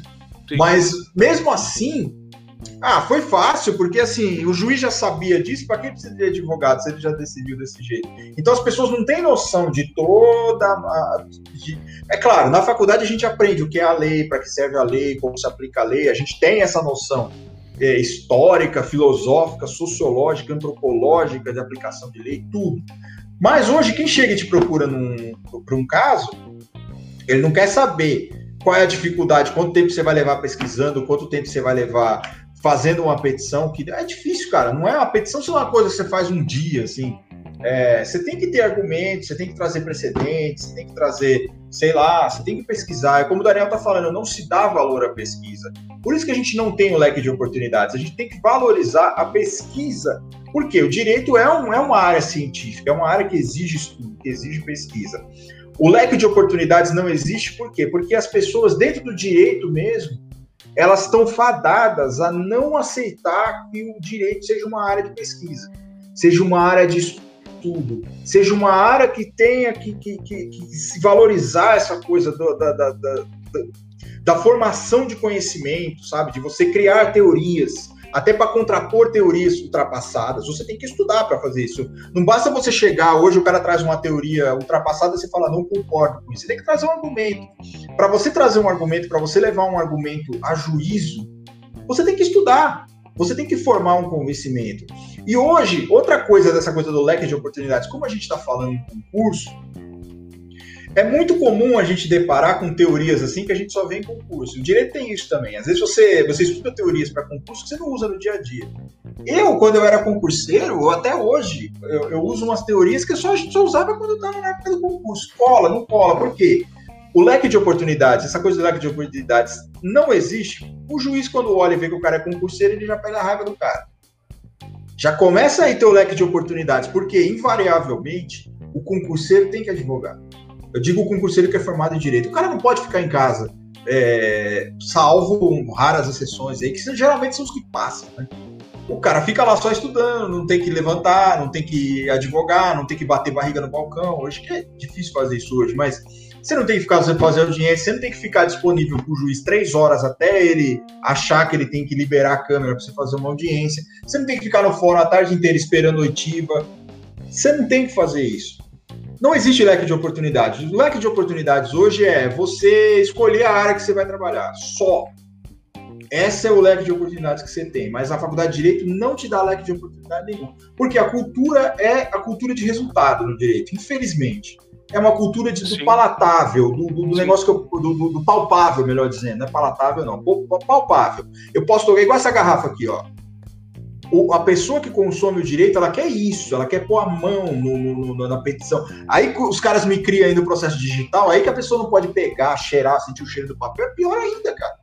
Mas é que os caras não dão valor mesmo. Ah, nossa, eu já vi casos em que a decisão saiu rápido, o cara questionar, nossa, mas eu paguei tudo isso com uma decisão que saiu em uma semana. Porra, mas saiu porque eu entrei lá, porque eu pesquisei, porque eu entrei no processo, porque eles... as pessoas não dão valor a isso. Então, eu acho que essa questão do leque de oportunidades, ela é uma forma de. de é, é, o tipo. É aquele discurso do empreendedorismo, sabe? Que a gente sempre critica aqui. É bonito, é gostoso, é legal você ver uma idosa de 102 anos é, procurando emprego, porque ela precisa meio. No direito é a mesma coisa. É legal você chegar e falar: olha, se forme, porque o direito te dá um leque de oportunidades muito grande. É a mesma falácia do empreendedorismo. Quer dizer, é, é, quando a pessoa diz que o direito te dá um leque de oportunidades, ela está dizendo assim: cara, você está fudido basicamente isso, você tá na merda. E, mas é bonito você saber que você tem várias escolhas. Eu estou te dizendo que você tem várias escolhas, é tipo uma hipnose. O direito te dá um leque de oportunidades. Nossa, aí o cara entra no primeiro dia de aula e fala assim: caralho, tô feito pra minha vida, eu posso escolher o que eu quiser. No último dia de aula, o cara tá louco porque tá. Agora não, que você pode prestar durante a faculdade essa merda, mas na minha época é assim. Todo mundo lá fazendo uma puta de uma festa e eu pensando, caralho, o que, que eu vou fazer agora? Eu não estou aprovado na OAB, eu terminei a faculdade, agora eu não sou nada. Como o Daniel disse, eu sou bacharel em direito. Qual é o emprego que eu vou conseguir como bacharel em direito? Nada. É diferente de um administrador que você consegue trabalhar com qualquer outra coisa, sei lá. O advogado não, cara. O advogado, o cara bacharel em direito, ele é. Ele, ele, se você não é aprovado na OAB, é como se você não tivesse ensino superior. Você não tem habilitação para trabalhar. Você não pode trabalhar Estão querendo criar esse cargo, esse cargo do paralegal aí, também é uma loucura isso, mas é ridículo. Você precisa de habilitação para trabalhar. Né? É, porra, e é isso aí que eu tenho a dizer sobre o leque de oportunidades. Não, mas é perigoso porque. Ah, se só ah. registrar uma presença aqui, Marquinhos Cabral, o grande, está prestigiando a gente aqui, ó. O grande Marquinhos Cabral. Eu tô, desculpa, pessoal, eu tava ouvindo e olhando o celular que eu tô em negociações é. para comprar alguém que para vir para um próximo podcast aqui, eu acho que vai acontecer, mas já vai rolar, hein? É... Essa questão do leque de oportunidades é o seguinte: há oportunidades, há.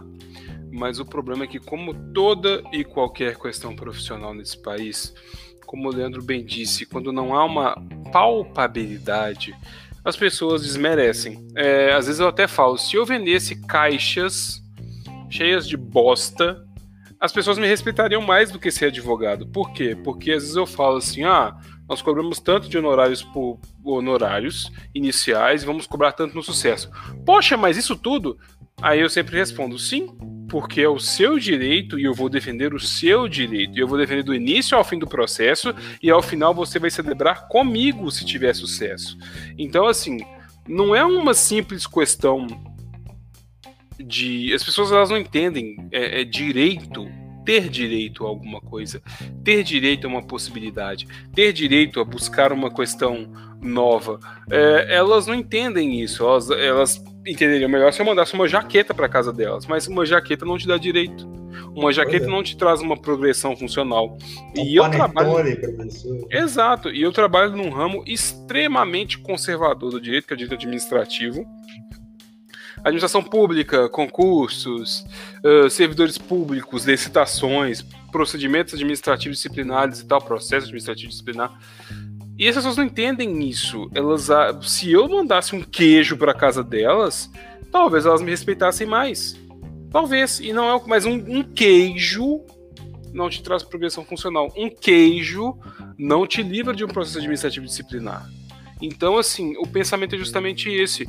Eles nos, os prestadores de serviço nesse Brasil, e a gente pode até falar sobre, por exemplo, esse pessoal que faz entregas na pandemia, né, motoqueiros, motoboys na, na pandemia, como os entregadores não são vistos como pessoas. O, a, o, o, bem é visto, né? Ah, o cara trouxe meu sanduíche, mas muitas pessoas não dão nenhuma gorjeta para essa turma. Porque, ah, o cara fez a obrigação dele. O, o, o, o, o aplicativo dá para ele um percentual lá do que eu paguei e é isso aí. Se aquela pessoa tá pegando chuva, aquela pessoa tá fazendo seu lanche. Então, assim, o prestador de serviço é visto como. Hum, e o advogado não é nada mais do que um prestador de serviço. Ele não entrega um produto é. físico, ele entrega um serviço, uma coisa feita. Então, as pessoas veem como qualquer coisa. Então, se a gente não tem uma cultura de, de valorizar o serviço, valorizar o prestador de serviço, o leque de oportunidades vai embora, porque inclusive o servidor público é muito mal falado. E ele é um prestador de serviço. E ele é muito mal falado. O parecerista é um prestador de serviço, ele é muito mal falado. Então, é complicado falar em leque de oportunidades quando você é sempre achincalhado. O pesquisador é um prestador de serviço porque ele vai pesquisar questões de direito, antropologia, sociologia. Ah, mas isso é supérfluo, isso não vale nada, a gente tem que pesquisar é, é questões de medicina para pandemia e tal. E como é que você vai fazer uma, um mapeamento de uma área de favela se você não tem questões de sociologia, antropologia pesquisando aquilo? Geografia, história. Olô a máquina tá quente passando aqui. Opa. História, geografia. Se você não tem ciências humanas atuando, você pode até ter o que você vai. Ah, vou aplicar vacina na galera, mas você conhece as pessoas que estão lá? A demografia do local? Como é que é a localidade? As pessoas que moram ali, as pessoas que estavam ali, quem está, quem está mais. Então, assim, a pesquisa é importante em vários setores, não só em setores exatos, não só em setores de biomedicina, e aí a gente pode até ir para a questão do concurso público. Quando a gente eu só quero registrar a presença do Marquinhos, Daniel, desculpa Sim. te cortar, porque ele disse, Leandro, eu te amo. Também te amo, Marquinhos. E o Valdir fala que Marquinhos, o Arauto do Norte, exatamente, nosso grande Marquinho Cabral, uma pessoa fantástica. Vocês deveriam conhecer Marquinho Cabral, sério, que eu quero, eu quero sim, eu, eu discutivelmente, Marquinho Cabral é um dos caras mais legais do mundo. Assim, é o cara mais. O amigão. Marcos Cabral. Ele é um amigão. É o tio dos teclados. É o tio dos né? teclados, é exatamente. Teclados. Ah, é e é um cara é. muito gente fina, um cara legal, um cara amigão. Sabe o amigão da ESPN? Aprendeu com o Marquinho. Deixa eu fazer um desagravo público aqui. Eu achei que em certo momento, dentro de advocacia vegana, eu estava em guerra com Marcos Cabral. Mas na verdade eu não estava. Por quê? Esse homem é tanto amor, é tanto entusiasmo, é tanto entretenimento, que na verdade o errado era eu. Porque eu deveria é, amar esse homem. Então, o Marquinhos e eu amo é... esse homem hoje. Eu sou Marquinhos, você precisa me amar. Ele é o Baby Sauro do Norte, do, do, né, do Pará né? O Baby Salva do Pará. Ele é aquele cara que você chega assim, é, eu sou Marquinhos, você precisa me amar. E precisa sim. Porque o Marquinhos não dá para não amar Marquinhos. Ah, eu não posso amar. Como é que é? Aí eu adoro amar você, aquelas músicas lá do, do, do Daniel. Marquinhos é isso, gente. Marcos Cabral. Essa é música do Daniel, porra. É, Daniel Hilário. Daniel não Hilário, né? Que não é tão hilário assim. Mas o, o Marquinhos, ele é um cara fantástico. Ele é um cara legal pra caralho. Ele é um cara amigão mesmo, sabe? Assim, um amigão da ESPN. Vocês gostam do amigão da ESPN porque vocês não conhecem Marquinhos Cabral. Mas vamos para os concursos, meu caro Daniel. Ma, eu quero ver Marcos Cabral ao Tucupi. É isso que eu quero ver. É, Mas, exatamente. Mas enfim, meus marreteiros e marreteiras, o que é concurso público? Concurso público é a forma de ingresso no serviço público que a gente tem para o Brasil hoje. Aí você pode ser um servidor público, você pode ser um empregado público, ou de acordo com a reforma administrativa que vem aí, você vai sofrer bastante. Na mão de pessoas que vão te desviar de função e que vão fazer muito assédio para cima de vocês, porque a reforma administrativa dá muito aso a esse tipo de questão. Porém, devagar. É, concurso público é uma forma de ingresso na administração pública desse país. E é o nosso tema de hoje do, do Marretadas Podcast. A gente vai falar um pouco, porque assim, a gente está incentivado pelo que aconteceu semana passada. Às 5h42 horas da manhã do último domingo, um concurso público foi suspenso.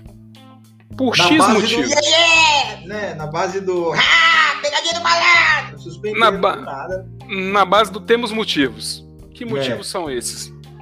Não foram abertos, não foram ditos para o público. É.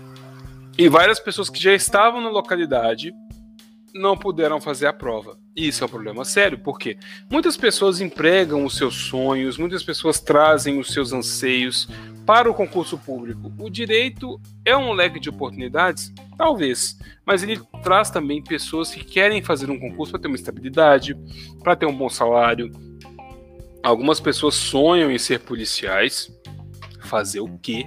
Mas isso acontece. Então, assim, uh, o concurso público ele nos últimos anos ele é uma forma, ele se tornou uma fábrica, ele se tornou uma uh, uma forma das pessoas também procurarem um emprego nesse país.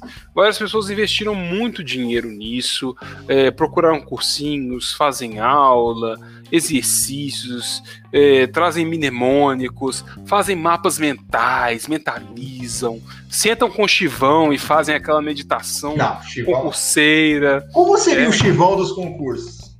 Nossa, cara, deve ser um bagulho assim muito, muito pau sanfonão, sabe? Assim, muito. Sanfonão? Pau dobrado. Deve ser um negócio Ai, louco, assim, chivão dos concursos.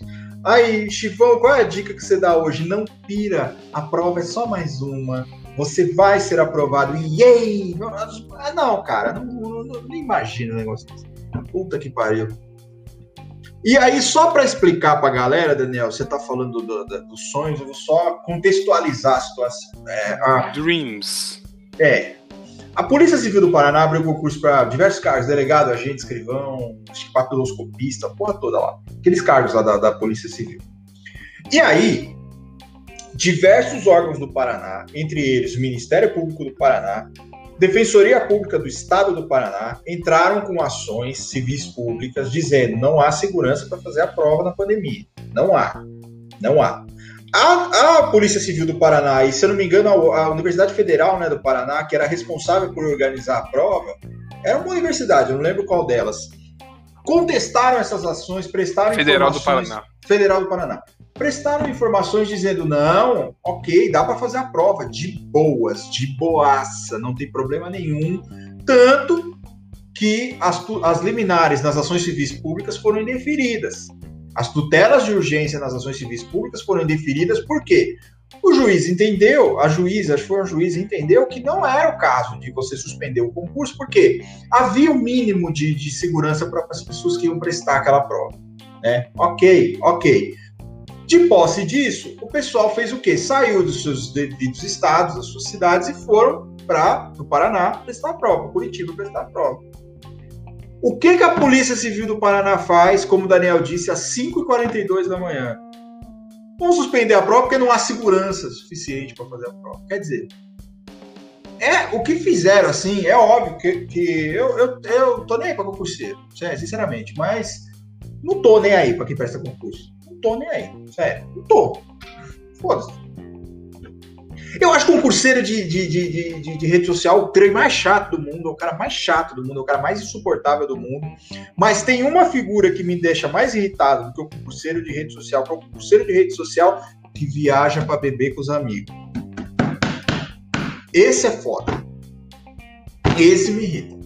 Ai, eu, tive que viajar porque, ai, não, sabe, tava muita saudade, tava muito apertado dentro de casa. Então eu tive que tomar uma, uma cerveja com meus amigos. Ai, você mora onde? Eu moro no Rio Grande do Sul. Ah, onde que seus amigos moram? Em Rondônia. Eu viajei para tomar. Não é? Você não tá indo pegando um busão e intermunicipal, que já é, já é, em época de pandemia, já é horrível você sair beber com seus amigos na cidade do lado, não.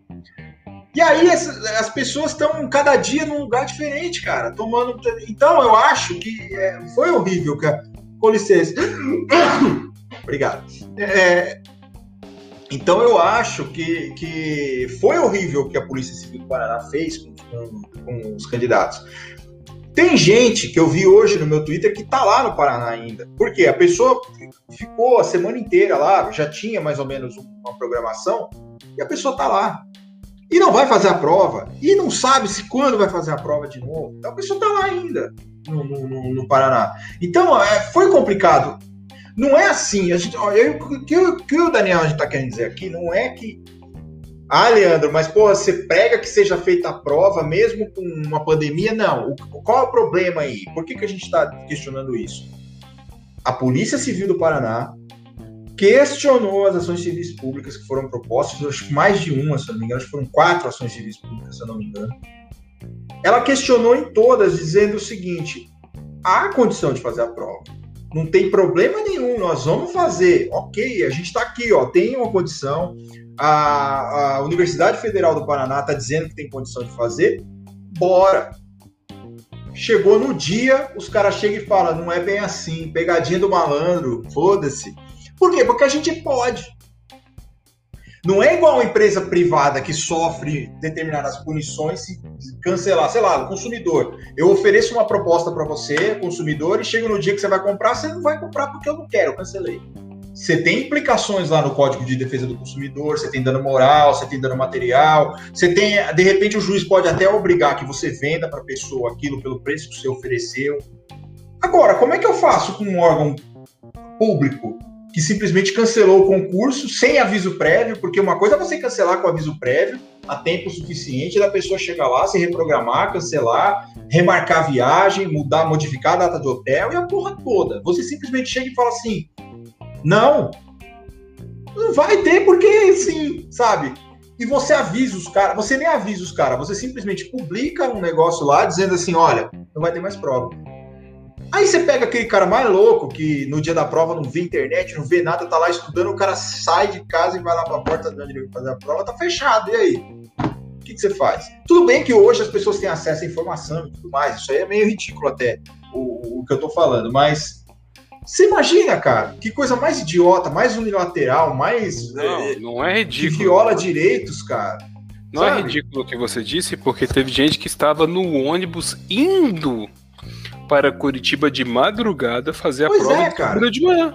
Ah, eu já fiz aqui. isso, cara. Eu já viajei de ônibus de madrugada para fazer prova em outras cidades. Eu já fiz isso. Como é que você vai ter noção disso dentro do, do busão? Você tá lá dormindo, cara. Cansa cinco e pouco da manhã, você chega na rodoviária, você tá preocupado em pegar um táxi ou pegar um outro ônibus, ah, como eu fazia, eu ia pra rodoviária de ônibus eu, lia o itinerário do ônibus que saía da rodoviária para o lugar de prova, ia lá, pegava o ônibus, ia para o lugar de prova, ainda contando, contando com a hipótese do, do cobrador virar e, e, e, esquecer, falar assim, eu não vou avisar esse cara, sei lá. Você não, não tem eu, ali. E eu não duvido nada que pessoas foram aos locais de prova e encontraram os locais fechados. Ah, foi. Então, assim, foi uma, uma atuação extremamente lamentável, porque não foram poucas, poucos os pedidos para adiar a prova, não foram poucos os pedidos para não ter prova. E mesmo assim fizeram, ah, vai ter. E, e é um negócio interessante, porque é sempre aquele papo. Estamos seguindo as normas sanitárias de segurança, mas não está seguindo porcaria nenhuma. E na verdade, o que transpareceu não foi a questão da norma sanitária, foi o quê? Pessoas preocupadas que iriam aplicar a prova ou que iriam no dia de prova garantir que ela seria aplicada, falaram: olha, não vai rolar, tá difícil, tem a pandemia, estão aumentando os casos, não vai ter. E aí ficaram discutindo isso em madrugadas e madrugadas antes da prova. E no dia da prova resolveram, tipo, ah, não, vamos ter que cancelar porque vai proteger os alunos. Não não estou dizendo que deveria haver prova, porque não deveria haver desde lá de trás e deveria se jogar para uma data posterior.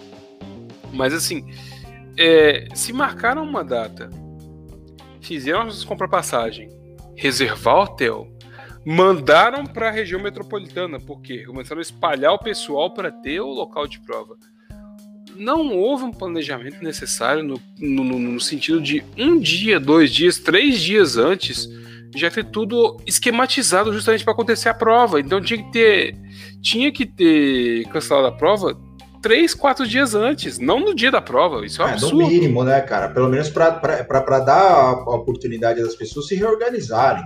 Né? É, pessoa que, igual você falou, pessoa que trocar passagem, de repente reagendar a passagem trocar hotel. Tem gente que vai para ficar em hotel, tem gente que vai e faz bate e volta, mas tem... quantas vezes você vê na internet as pessoas falando assim: onde é que tem hotel perto da prova, aqui em São Paulo mesmo? Pessoal que vem prestar magistratura, MP, essas porra toda. Tem determinados locais de prova que a gente já sabe. Então, eles, eles não inovam muito aqui em São Paulo. Eles colocam aqui na Uninove Barra Funda, que é exatamente onde eu tô. Que é dentro do metrô. Você chega em qualquer lugar, você desce, você sai do metrô, você já tá na porta da faculdade, assim. Você não tem como errar. Então os caras colocam, já fazem. Mas aí o pessoal vira e fala assim: ah, onde é que tem um hotel perto do metrô, um hotel perto do local de prova? O cara vai e fica no hotel, porque às vezes não é negócio do cara ir e voltar no mesmo dia, né? As pessoas fazem isso, é, isso acontece, gente, né? Então a pessoa tem gasto, tem custo, tem alimentação, às vezes a pessoa tem que comer, às vezes não, né? A pessoa tem que comer. De vez em quando. Ah, a pessoa gasta um Uber, às vezes, para ir para pro local de prova também. Sei lá, cara, você tem gasto pra porra. Aí os caras, do nada, do nada, não queremos brincar mais. Porque realmente vocês tinham razão, não dá para fazer a prova. Não dá para fazer a prova. Depois de você questionar 200 vezes judicialmente com tempo hábil para cancelar. Aí o que que isso gerou, Daniel? Não sei se você está sabendo disso, mas isso gerou um efeito cascata. Diversas outras, é, a Polícia Civil, se não me engano, do Rio Grande do Norte também cancelou o concurso. Mas cancelou com antecedência suficiente para a realização da prova. Chegou e viu assim, porra, não, não vai dar. O que, que nós vamos fazer? Nós vamos cancelar a prova. Então já fez isso com antecedência. Muita gente reclamou, porque, sei lá, cara, é como o Daniel falou, é o sonho da pessoa, a pessoa tem sonho de ser polícia. Tem gente que conhece aí que só presta para carreira policial. Ok, eu tenho um amigo que faz. Não, não, não, não, não sabe, não tem preconceito nenhum. Tenho até amigo Só não pode falar que é antifascista. É, não dá porque uma coisa não casa com a outra, né? Então, é, é o sonho da pessoa, as pessoas estão reclamando, mas a gente tem que pensar que. E, e a, a, Polícia Civil do Rio Grande do Norte, os caras foram malandro aí, porque vira a merda que deu lá, no, no lá em Curitiba, é, Paraná, e já cancelaram a prova de, de, de, de cara. Assim, e a gente tem que pensar o seguinte, gente, ó, vamos, vamos esquecer essa questão de, de. Como o Daniel estava falando, e eu já falei diversas vezes, tem gente que vive para prestar concurso. Por quê? Colocaram na cabeça do filho da puta que tem um leque de oportunidades essa porra carreira de direito, quando na verdade tem. Mas é aquela coisa, o empreendedorismo, eu tenho que empreender, eu tenho que fazer bolo de pote, eu tenho que fazer palha italiana, porque eu tenho que empreender, né? Eu tenho que sempre. E tenho, eu tenho. Eu presto direito para quê? Para ser concurseiro, porque é o leque de oportunidades. Então você coloca isso na cabeça do cara, o cara sai prestando concurso para tudo que. Eu não. Veja bem. Você quer prestar concurso? Preste seu concurso. Ultimamente estou sofrendo aí uns cancelamentos porque estou dando umas opiniões. Às vezes o pessoal está falando que eles estão querendo cagar regra. Não, você quer prestar. Eu fui concurseiro, eu prestei concurso, eu passei, trabalhei no serviço público quer prestar, cara, você presta. Nós estamos questionando aqui essa, é, é, não vou dizer ditadura, porque quem usa essa coisa de ditadura, de não sei o que, é povo do lado de lá, eu não vou misturar. Mas essa noção, essa imposição do leque de oportunidades, que você tem que prestar concurso, porque teu primo passou no concurso com 15 anos, ele já era procurador da República. Ah, com 7 anos seu primo já era médico. Tem essas coisas também. Né? Então não tem essa ditadura, é, não, não ditadura, não, caralho. Essa imposição do, do, do, leque de oportunidades. Então você tem que prestar concurso. Você é formado em direito? Beleza, vou te passar aqui uma lista de concursos para você prestar. E aí, cara, às vezes você entra nessa despreparado, você gasta dinheiro com inscrição, que não é barato. Pra você ter uma noção, a inscrição para magistratura é mais de 200 reais. Olha o tanto que, que os caras ganham com isso. Eu não sei quanto estava a inscrição lá para a polícia lá de, de do, do, Paraná. Mas e aí? Os caras ganharam a porra do dinheiro. É óbvio, vão refazer a prova, não podem cobrar de novo, mas e de repente eles têm que reabrir as inscrições, reabrir as inscrições. Como que fica essa, essa questão? O número de candidatos inscritos era um, agora será que vai ser outro? Será que eles vão reabrir as inscrições para novos candidatos? Se, se, se... Tem tudo isso também. Não vai abrir? Não vão reabrir, vão só remarcar a prova. Ah, tá. E eu tenho a dizer que a única ditadura que presta é a ditadura do proletariado, porque Exatamente. essa preconizada por Karl Marx é aquela que te traz os bens você pensa, ah, porque no capitalismo eu tenho bens e tal. Não. Só com a ditadura do proletariado você vai ter direito a usufruir aquilo que você produz. Mas enfim, não é sobre isso esse podcast, né? E vamos seguindo. Mas sim, é... várias pessoas perderam uma chance essa semana que passou. E foi uma questão de revolta, foi uma questão complicada, pesada. E uma coisa interessante é o seguinte: é, a administração pública sempre vai tentar escapar. Ela vai dizer, fala assim, ah, eu só suspendi a prova, não vai acontecer de novo, eu vou marcar para uma data segura, locais Tava seguros. De Tava de Brinks. Eu analisei aqui, tá difícil e tal, e aí quando falo em suspensão, muita gente fala, ah, não, mas a prova não foi anulada. Não aconteceu de não ter a prova, mas ela vai acontecer em outro momento. Mas a gente tem que pensar de várias pessoas que se deslocaram de vários lugares desse país. Saúde. Muito obrigado. Justamente para poder fazer essa prova, porque era o sonho dessas pessoas. Muita gente quer ser polícia nesse país. Quer fazer delegado, quer fazer investigador, quer fazer perito e tal. E eu vou dizer uma coisa: eu também deveria estar em Curitiba, mas eu não sou bobo Hum, quem foi não é bobo, gente. Quem foi acreditou, tá? Não é bobo. Mas eu pensei comigo, estamos numa pandemia, eu não vou para Curitiba. Olha, desculpa, não vai rolar. E o senhor teria motivos para estar em Curitiba, que eu sei. Vários motivos. Vários no motivos caso, mais relevantes. Um motivo maravilhoso, gostoso. Mais relevante do que a prova da, da, da para policial. Já imaginou Daniel Hilário policial? Ele seria o delegado mais legal eu ia ser igual o jacaré do Tchan no Canadá. Eu seria o alligator é. paranaense. É isso aí. Seria o próprio eu, Capitão Holt. Eu iria comandar o trânsito de Colan. Isso é maravilhoso, isso é uma beleza. E tal, tipo, como o jacaré disse para sua progenitora, Tava gostoso, né? Eu fiquei gostoso fiquei naquela roupa. É. Sim, essa raba é crioula e é maravilhosa. É justamente isso. E eu estaria, eu estaria comandando o trânsito assim. Olha aquela raba preta lá e tal. É minha. Eu estaria lá.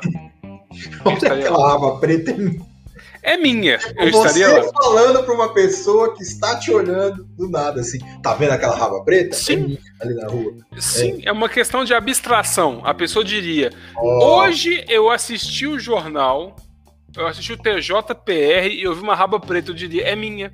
Sou eu. Me pertence. Me pertence. Aquela raba, é que, aquele, aquele porta-mala é meu. É isso aí. Exatamente, é isso aí. Res, respeite meu porta-mala, né? Exatamente. Respeite meu porta-mala. Mas aí você tá falando dessa questão da, da, da perda da chance, Daniel. É, é, ela é bem bacana essa questão do, do, do, concurso público. Mas antes vamos situar o que é a teoria da perda de uma chance. A teoria da perda de uma chance, ela não existia há um tempo atrás. Ela veio, é mais uma teoria também que foi criada mais ou menos naquela base de você precisa saber isso para passar em concurso e ela foi crescendo. Teoria da perda de uma chance é uma teoria de direito civil que diz o seguinte: toda vez que você perder, por, por culpa de alguém, a chance de fazer determinada coisa, desde que essa, de que essa chance seja concreta, você tem o direito de ser indenizado. Não só com dano pelos danos materiais, pelos gastos materiais, pelo dano material que você tem, mas os danos morais também. Quando a gente fala em dano moral e dano, dano material, a gente tem, tem que tomar em base três artigos do Código Civil, que é o 185, 186, 187 e o 927 do, do, do Código Civil, que fala sobre a responsabilidade civil. Então, a perda de uma chance nada mais é do que algo que se encaixa dentro dessa esfera de responsabilidade civil. Aquela pessoa tem que ser responsabilizada pelo, pelo, pelo por eu não ter conseguido fazer uma determinada coisa. Ah, Leandro, mas porra, Onde se enquadraria essa perda da chance nos concursos públicos, por exemplo? Vamos imaginar. Artigo 37, parágrafo 6 da Constituição Federal diz que a responsabilidade da administração é objetiva. Ou seja, você não precisa provar que a administração agiu com culpa na, na, na, no, no, no, dano que você teve. Então, o simples fato dela ser administração pública, a responsabilidade dela é objetiva. É óbvio que existem casos aí de culpa exclusiva da vítima e tudo mais, que não vamos entrar nesse, nesse mérito aqui. Mas a administração é, é responsável objetivamente pelos danos causados a terceiros, ao administrado, como a gente diz. Além disso, quando a administração edita alguma norma ou alguma portaria, alguma coisa, ela e algum, algum ato administrativo, ela mesma, a administração, pode revogar os seus atos condenados de ilegalidade. A administração pública pode, deve fazer isso, é um dever da administração. Ela tem o dever de fazer isso. Ah, Leandro, mas você está dizendo então que a administração pública agora, se eu fui lá prestar a prova da, da, do Paraná, mas eu ia passar na prova, o que você está querendo me dizer? A chance de eu passar na prova? Não. Você tem o direito de fazer aquela prova, pelo menos, se aquela prova está marcada. Não estamos querendo dizer que você vai prestar aquela prova, vai ser aprovada para delegado. Ah, a administração pública tirou o meu sonho de ser delegado. Não. A partir do momento que você gastou dinheiro com hospedagem, que você gastou dinheiro com locomoção, que você gastou dinheiro com alimentação, que você gastou dinheiro com qualquer outra coisa, você tem o direito de fazer aquela prova. Você perdeu a chance de prestar aquele exame naquele dia.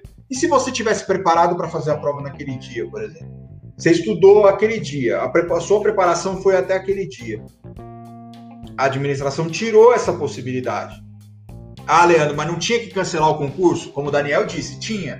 Mas me cancela isso com uns 3, 4 dias de antecedência para eu conseguir acomodar toda a situação, para eu conseguir acomodar o pessoal, para o pessoal conseguir se planejar melhor, conseguir cancelar, mudar a viagem, mudar a locomoção e tudo mais. Então, por isso que eu, eu e o Daniel a gente chegou à conclusão de que isso, claro, guardadas as devidas proporções, se enquadraria na questão da perda de uma chance. Mas vamos falar de outras, outros casos em que a responsabilidade, no caso de concurso público, é, entre dentro dessa questão da perda de uma chance. É, vamos imaginar o cara que, que teve o concurso anulado por um erro de um, um laudo médico, por exemplo, ele não conseguiu ser, ser nomeado ele, te, ele o laudo médico diz que realmente ele teve, foi um erro da administração e a administração ela tem o, o dever de, de, anular seus atos de ofício, ela não faz isso. O cara não toma posse e de repente fudeu, ele não conseguiu anular isso, não, não entrou, a administração não anulou isso e ele teve que fazer uma perícia médica paga e teve que pagar a perícia médica para fazer o ingresso porque eu, geralmente eles estão fazendo isso. Não estou fazendo mais perícia médica no órgão do, do, do estado, município, dependendo de onde você vai prestar. Então você paga uma perícia médica, você paga para fazer exames, às vezes você tem que apresentar exames. Muitas vezes a mulher tem que apresentar Papai Nicolau, as porra, tudo louco aqui, não é desnecessário. Você tem que apresentar o exame de que você tem não sei quantos dentes na boca. Geralmente você tem que pagar, porque o SUS geralmente não faz isso. Os caras chegam lá e te eliminam. E aí? Sendo que você estava lá com a documentação tudo lá. Você perdeu a chance de ser nomeado. Ah, Leandro, mas isso você vai ganhar na justiça. Tudo bem, mas eu, eu imagina que eu, quando saiu a minha nomeação, eu pedi demissão do meu emprego.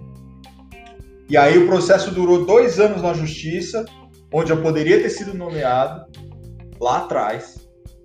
Poderia ter sido nomeado lá atrás. E não fui. Por quê? Porque não me deram a posse naquele momento eu perdi a chance de, já estar tá trabalhando lá atrás, uma chance que era concreta, lá atrás, por causa de um erro da administração na, no meio dos concursos. É óbvio, existem várias outras hipóteses que a gente pode trazer aqui e tudo mais. Mas essa questão do, do, do, do concurso público e perda de uma chance é totalmente factível dentro do, dessa sistemática que a gente tem. Tá contigo, meu amigo Daniel. E a gente pode ir além justamente numa questão que não sempre é uma questão da perda de uma chance, mas também em situações em que se descobre fraude em concursos. Em 2006, 2005, 2006, eu fiz um concurso aqui em Minas Gerais que era do TRF1. E aí descobriu-se, ainda antes de se, de, de, de se corrigirem as provas de primeira etapa, que alguém tinha autorizado pessoas a passarem gabarito a lápis. E o gabarito é a caneta, gente, caneta preta, esferográfica e por aí vai. E eu tive que refazer a prova de primeira etapa. Eu não passei de novo quando eu fiz a prova, então é isso aí. Então eu não sou o Anunnaki, eu não sou Totti, eu não passei na prova, mas eu, tô, eu estou advogando hoje. Porque eu não quis. Simples, você eu pensou assim, falou, não, deixa, deixa os mortais, deixa isso para os mortais. Né? Mas se você quisesse, Daniel, você, sei lá, você conseguiria, só na inscrição, os caras já estaria aprovado. eu, não, eu não fui aprovado. Mas enfim. É, em muitas situações. Ah, não, deixa eu só te falar. Sabe aquela, aquela, aquela música do Fio Maravilha? Fio Maravilha, nós gostamos. Sim, sim. Ele fala só não entrou com bola em tudo porque foi humilde. É o Daniel. Sim. Daniel só não entra com bola em tudo porque ele é humilde. É, pois é, tá vendo? Prossiga, Daniel, por favor. Mas assim, há situações em que concursos são anulados. E aí as pessoas, elas fazem dívidas para poder fazer um concurso, elas vão para locais. Pelo que eu pude ver, várias pessoas gastaram muito dinheiro para ir de onde estavam, Amapá, Pará, Amazonas, para ir fazer uma prova no Paraná. E elas encontraram uma situação que simplesmente cancelaram a prova horas antes da prova. Não foi nem um dia antes, dois dias, foram horas antes. Então, assim, nessas situações, já há uma decisão, inclusive do STF. Claro, é, para que haja uma decisão relacionada a danos morais, que a gente gosta muito de falar em danos morais, e sofreu e tudo. Depende. Depende do momento de anulação de um concurso público. Nem foi anulação, foi suspensão do concurso público. Então, assim, o pessoal foi tão esperto que eles falaram em suspensão. Vamos suspender a prova, não vai ter prova e tal. Justamente pensando, justa, pensando nisso. Se a gente não fala em anular uma prova, a gente fala em suspender uma prova, não é anulação. Nós vamos pagar os morais. E aí falaram nessa questão e tudo, ah, não, mas é, não gera uma necessidade de, de indenizar porque a pessoa não ia ser nominada, nomeada ainda, nem fez a prova e tudo, mas tem uma questão interessante. É, nesse momento que a gente vive de pandemia, de Covid, várias pessoas se arriscaram a sair de casa a entrar num avião. E a gente tem que entender o seguinte, cara. Covid não está na superfície que você toca. Ah, eu tô com uma caneca aqui e alguém com Covid pegou nela e, e você contaminado. Não, Covid não está na superfície. Covid está no local fechado e respiração. Então, assim, uma pessoa saiu de casa, pegou um avião pressurizado para ir ao Paraná. Chegou ao Paraná, pegou um ônibus pressurizado para ir para o hotel, para o local de prova, né? Um ônibus rodoviário, porque jogaram as provas para a região metropolitana, não só Curitiba. Então a pessoa poderia não ir de Uber, mas ir de ônibus. E havia vários ônibus de turismo na cidade, tudo e por aí vai. E você para para pensar, essas pessoas se arriscaram, elas se colocaram num, num, numa situação em que elas poderiam pegar Covid a qualquer momento. Porque estavam no avião, porque desceram em Curitiba, foram para um hotel com aglomeração, porque vários outros concurseiros estavam em Curitiba, pegaram um ônibus pressurizado para a região metropolitana, também porque precisavam fazer prova. Então, assim, a questão do dano moral ela vai além do não nomear, mas ela vai na questão de justamente essa pessoa pode voltar para casa com Covid e passar para os seus familiares também né? Não só a perda de uma chance, porque assim, todo dano material, quando a gente fala em perda de uma chance e anulação de concurso, suspensão de concurso, principalmente na situação que a gente está, o dano material ele tem que ser ressarcido, porque a pessoa saiu de casa, ia ter prova. A prova ia acontecer, ela, ela se viu sem outra saída se não pegar um avião e ir para outro estado porque teria prova. Não anularam a prova não cancelaram a prova, ia ter prova. E aí no dia da prova suspenderam o acontecimento, mas essa pessoa já tinha pegado um avião, ela já estava com um ônibus marcado e considerando também em Curitiba o aeroporto não fica, assim como em Belo Horizonte o aeroporto fica em Confins, o aeroporto internacional de Curitiba, Salgado Filho, Salgado Filho é, é Porto Alegre, não é, é Curitiba. É o aeroporto internacional de Curitiba não fica em Curitiba, fica em São José dos Pinhais. E a pessoa pode ter pegado um ônibus pressurizado, fechado, indo para Curitiba, pegado o Covid no ônibus e dali a dois, três, quatro, cinco dias passado por alguém em Curitiba e voltado para casa e passado por alguém em casa. Por quê? Também vi pessoas degringolando. Afonso Pena, obrigado, Jerônimo vi pessoas degringolando, porque não teve prova, vou apelar. Degringolando, indo para Curitiba, aglomerando com outras pessoas de outros estados em Curitiba, podem ter pegado ali e levado para casa. Nós estamos no meio de uma pandemia, de um vírus muito perigoso, e autoridades resolveram arriscar fazer uma prova e do nada. Nada não, porque tem um motivo, né, evidentemente. Mas resolveram, a poucas horas antes da prova, não ter prova quando todos já estavam lá prontos para fazer prova. Então não é só uma questão de pensar em uma oportunidade perdida, em não ter prova e tal. Não foi avisado em tempo hábil. As pessoas saíram de suas casas. As pessoas foram até o Paraná fazer prova. E essas pessoas podem ter trazido para suas casas um vírus que pode matar outras pessoas. É um risco muito grande. Então não é simplesmente falar, tipo, ah, porque perdeu uma chance ali, porque dali a tantos dias, tá com medo, fica em casa. Não, não é tá com medo, fica em casa. São sonhos, são anseios, necessidades, possibilidades. É o leque passando na frente, é, é o leque de oportunidades batendo na cara, tipo, vai fazer prova não? Hein? Eu Vamos fazer prova? Vamos fazer prova? É, justamente. A referência tá batendo na cara, tipo, vamos fazer prova aí, ó, vamos fazer prova, olha a prova, olha a prova. E algumas pessoas não têm. Assim como eu tive escolha de não ir, e eu iria por outros motivos que não somente a prova, tem gente que não tem escolha. Tem gente que precisava ir fazer essa prova. E foi. E pode ter levado para casa algo que vai matar alguém. Então é preciso pensar além da é. perda de uma oportunidade. Daniel, tem duas questões aqui que o pessoal está colocando. A Júlia falou que tinha rumor de vazamento e a Maíra também disse que havia rumor de vazamento. Vamos lá, vamos, vamos falar numa coisa aqui. Em direito administrativo, vigora um princípio chamado teoria dos motivos determinantes. Então, assim, nem todo ato administrativo precisa ser motivado. Alguns não precisam de motivação. Nós temos lá a lei diz quais não são motivados. Mas quando você motiva esse ato, esse motivo vincula a eficácia desse ato. Então, se esse ato foi anulado por um determinado motivo, é esse motivo que vinculou a anulação desse ato. Então, a, a, a Polícia Civil soltou uma nota dizendo que não havia segurança para a realização da. Se eu não me engano, tá, gente? Eu não li a nota direito, assim, a fundo, mas o que o pessoal estava dizendo é que não haveria segurança para fazer as provas e a, e a Polícia Civil estava anulando. Quando a Polícia Civil faz isso, isso é um ato administrativo. Você está anulando o certame público, o certame para contratação do servidor. O motivo não havia segurança é o que vincula a eficácia desse ato administrativo. Então, se a, a, a polícia disse que não havia a, segurança para fazer aquela prova, é esse o motivo da anulação. Por mais que haja necessidade, essa questão de ah, vazou tal, a Polícia Civil deveria ter feito o quê? Quando soltou a nota dizendo: olha, há rumores de vazamento e nós estamos cancelando a prova, pela teoria dos motivos determinantes. Então, se esse ato for anulado, foi a banca, a Júlia está dizendo aqui que quem cancelou foi a banca, ok.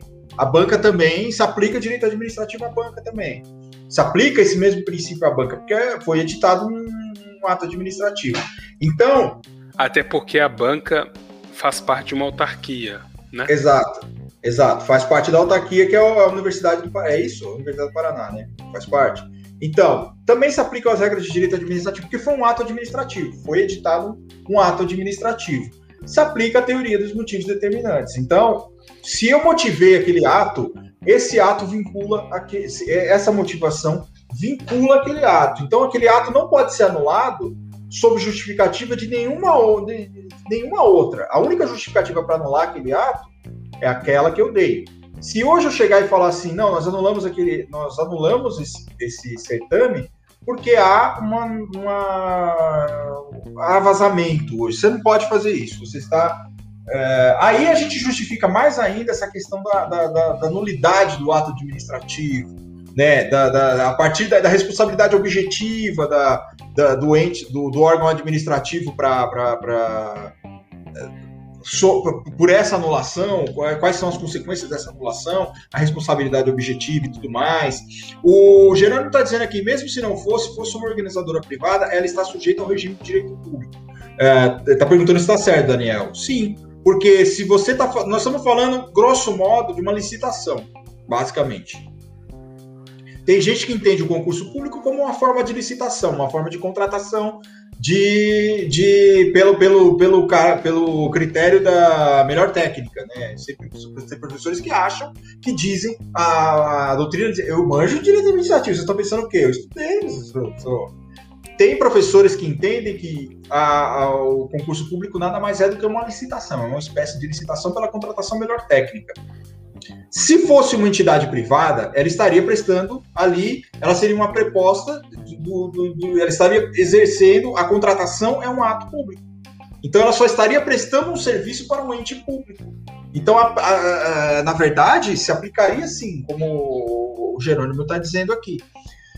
E agora eu queria trazer mais uma questão, Daniel. Não só essa questão da, da, da, da teoria dos motivos determinantes, mas eu trago mais uma questão interessante sobre indenização nessa questão do, do, de, de concurso público e tudo mais. Vamos imaginar a seguinte situação hipotética.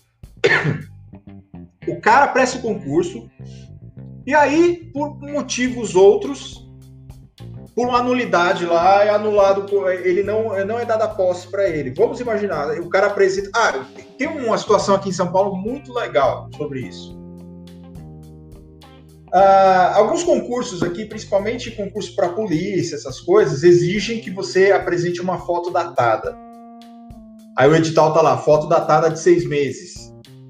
O edital não diz se, você, se a data tem que estar tá na foto ou se a foto tem que ser recente suficiente que se enquadre dentro dos últimos seis meses. Né? Isso já aconteceu, isso é um caso prático do escritório, vou até dizer aqui, porque não é segredo de justiça. O cara foi eliminado do concurso, por quê? Porque a foto dele não estava datada. Mas o edital dizia foto datada de seis meses. Não quer dizer que a data deveria constar na foto. Nós entramos com mandado de segurança, o juiz entendeu que era uma norma é, obscura do edital, não dava para entender e mandou nomear o cara. O processo, a gente sabe que o processo é lento. Ele demora um tempo. Esse cara já era para ter sido nomeado há uns dois anos atrás. Aí a Fazenda Pública, como quem não quer nada, vai lá e nomeia o cara. Ele começa a tomar posse, ele toma posse e começa o exercício a partir de um determinado momento. E esses dois anos que ficou para trás, o que, que acontece? Pois bem, o Supremo Tribunal Federal já entendeu no tema 671, em um recurso extraordinário de. É um agravo regimental em recurso extraordinário de relatoria do ministro Alexandre de Moraes, famoso Alele, é, é o recurso extraordinário com agravo 965154 de relatoria de ministro Alexandre de Moraes, que foi julgado em 20 de 2 de 2018, que é originou o tema 671. Ele diz o seguinte, meus amigos. Ademais, o retardamento de investidura ocorreu devido a erro grosseiro da administração. Eu vou ler para vocês. Que confundiu a candidata Maria Onessima Tavares de Pinho com a autora, que se chama Maria Oneide Alves de Mello. Tá? O processo é, é, é público, tá, gente? Não estou falando nenhuma informação reservada.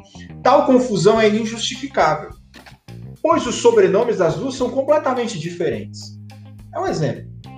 O equívoco levou dois anos para ser corrigido. Dois anos. Os caras ficaram dois anos para ver que o nome da mulher é diferente.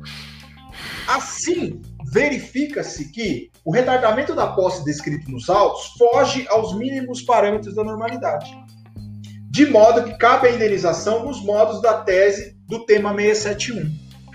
Diante do exposto, com base no artigo 21, parágrafo 1 do Regimento Interno do STF, reconsidera a decisão agravada e reconhece do agravo para dar provimento ao recurso extraordinário para restabelecer a sentença, a sentença quanto à condenação ao pagamento de indenização, excluindo-se o cumprimento do tempo de serviço. O que está que querendo dizer aqui? É o tema 671 do STF. Diz o seguinte: nos casos de erro grosseiro da administração, a administração tem que pagar o salário pro cara desde quando o cara deveria ter sido nomeado. É um tipo de indenização. Ou seja, o que, que o, que, que o STF, de uma certa forma, está dizendo? Óbvio que não é o que diz a tese, mas é um tipo de indenização por erro, por erro da administração pública, porque não nomeou o cara quando ele deveria ter sido nomeado. Então você paga o salário, vamos imaginar dois anos de salário atrasado cara, porém não influencia no cômputo do prazo para aposentadoria ou vantagens e tudo mais. É só um abono pecuniário, o que eu também já acho errado. Mas aí que tá, para ter aposentadoria tem que ter o exercício, né? Infelizmente. É. é necessário haver o exercício, porque se você não trabalhou, você não contribuiu. Então, é. assim, o erro grosseiro vem justamente para corrigir aquele problema de ter nomeado lá atrás. É. Mas, de qualquer maneira, se a pessoa não contribuiu, não fez nada, não trabalhou porque ela estava esperando ser nomeada, acaba que você não tem que contar para a Previdência. Infelizmente, tá? É. É, a Previdência do Servidor Público não aceita. Pode, pode terminar, que eu vou. Ela não aceita tempo ficto, senão. Uh, teve um tema até para esse ano, se eu não me engano. Ai, meu Deus, que fala sobre tempo, tempo especial e conversão de tempo para servidor público veio esse ano, porque antes não se admitia a conversão para servidor público, porque a emenda 20 falava que não se aceitava tempo ficto, emenda 20 ou emenda 41, se não me engano. Não estava tempo ficto, mas aí veio uma decisão do STF mandando aplicar sim tempo ficto para o servidor público e a consideração do servidor público como o tempo especial e a conversão para tempo comum, né? Vezes 1.2, 1.4 e por aí vai. Mas isso é, isso é do ano passado. Eu esqueci qual é o número, nome número do tema e o número do RE. Mas de qualquer maneira, quando você não contribui, porque a nossa previdência hoje ela é contributiva, ela sempre foi contributiva, mas hoje ela é solidária principalmente. Ela não tem um mero viés de poupança, né? Ela tem um viés solidário para que pessoas contribuam para quem está aposentado fique aposentado quando você não tem isso, não tem uma contribuição, acaba que você não conta o tempo previdenciário, infelizmente. Então é complicado você aproveitar esse tempo para direito previdenciário especificamente se você simplesmente teve um erro grosseiro, mas você não trabalhou. Isso é mais complicado, infelizmente. Eu só quero fazer uma correção aqui, Daniel. Eu falei desse julgamento do Alexandre de Moraes, mas na verdade o leading case que julgou esse, que, que originou esse tema 671 é um recurso extraordinário, é um agravo recurso extraordinário julgado pelo Marco Aurélio, que na verdade foi em 2015. Na verdade, é o, é o aliás, o recurso extraordinário. Qual que é o número aqui, meu Deus do céu? É o recurso extraordinário 724 347 do Marco Aurélio. Tá? O relator é o Marco Aurélio, é o leading case, foi o que gerou o tema 761, o tema, o tema 671 do STF. E a emenda, ele foi julgado em 26 de 2 de 2015. A emenda é a seguinte: administrativo, responsabilidade civil do Estado, investidura em cargo, cargo público por força de decisão judicial, tese firmada em repercussão geral, na hipótese de posse em cargo público determinada por decisão judicial, o servidor não faz jus à indenização, sob fundamento de que deveria ter sido investido em momento anterior, salvo situação de arbitrariedade flagrante. Então, assim, se o erro é ali grosseiro, a arbitrariedade é flagrante, é uma besteira, assim, como essa coisa da foto que eu disse, ele faz jus à indenização. E aí o STF, em diversos outros casos, partindo desse leading case aqui, dessa retroação dos salários, julgou diversos outros casos, como esse que eu disse aqui, do Alexandre de Moraes. A Maíra está perguntando uma coisa aqui muito interessante. Ela diz o seguinte: perda da chance vale para a faculdade e prescreve? Vamos lá, Maíra, vamos imaginar uma situação hipotética. Você foi aprovada num concurso público e você precisa de um, sei lá, uma certidão de conclusão de curso. A sua faculdade chega e demora para te dar essa certidão de conclusão de curso. Você perde a nomeação. Você perdeu a chance por um ato da faculdade. Então, sim, cabe perda da chance. É óbvio que essa questão da prescrição, a gente tem uma prescrição ali. Uh, muitos entendem que a prescrição contra a fazenda pública é de cinco anos né? Como existe até cinco anos, a prescrição quando está fazendo. Decreto 20.910 de 32, é de cinco anos. Pois é, é de cinco anos a, o prazo de prescrição. Agora, a, a gente tem o Código Civil diz que o prazo de prescrição, quando ele não é estabelecido é, em lei, é, e quando é uma questão extra-patrimonial, por exemplo, é de cinco anos também. Quando não é há é porque, uma... É porque, na verdade, depende. É, em se tratando de administração pública, e se for uma universidade federal, 5 anos, 20, 910, 32. Agora, em se tratando de uma universidade particular, por exemplo, aí depende do que o Código Civil fala, né? se, é uma se é uma faculdade pública, prescreve 5 anos. E volta na pergunta da Júlia, acima. A Júlia, qual, qual pergunta exatamente? A, a mensagem anterior. A, ah, tá. É do PROCON, né? Isso. Tá. Veio a pouco para candidatos procurarem o órgão para fazer uma reclamação no órgão. Bom, o PROCON ele trata muito de reclamações com CDC e pessoas, pessoas jurídicas de direito privado, na verdade. Eu acho que nesse caso, em se tratando da, da do núcleo de concurso da Universidade Federal do Paraná, e é um ente público, não é uma questão de reclamação no PROCON, é uma questão de, se você quiser, uma ação judicial direta na Justiça Federal. Não, responsabilidade, é, responsabilidade objetiva do Estado, não é uma relação de consumo. Sim, o que sim. pode ter acontecido é o seguinte: a, a pessoa tentou cancelar em cima da hora ali com o hotel e o hotel não quis cancelar, por exemplo.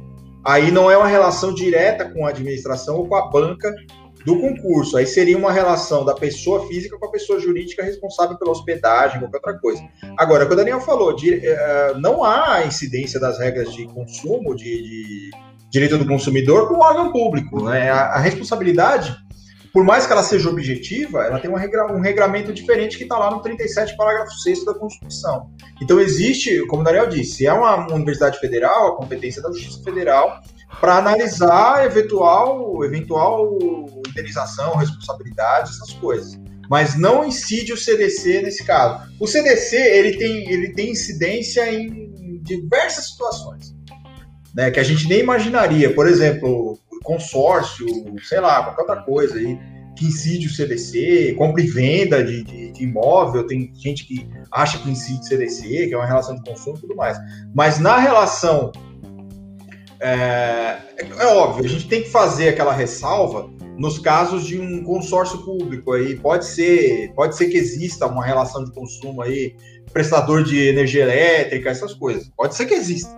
Não, não, não sou especialista nessa área, mas não é o que a gente está tratando aqui especificamente. No caso de uma, uma relação típica de direito administrativo, como é a prestação de uma prova, a contratação de servidor como eu já disse aqui, que há controvérsia se é ou não um tipo de licitação, a gente não aplica o CDC, a gente aplica as normas típicas de direito público aplicáveis às, aos órgãos públicos. É isso aí, Daniel. Quer acrescentar mais alguma coisa ou não? Não, estou bem. Estou bem, ótimo. Selo Carlos, que bom, né? Que bom, que bom.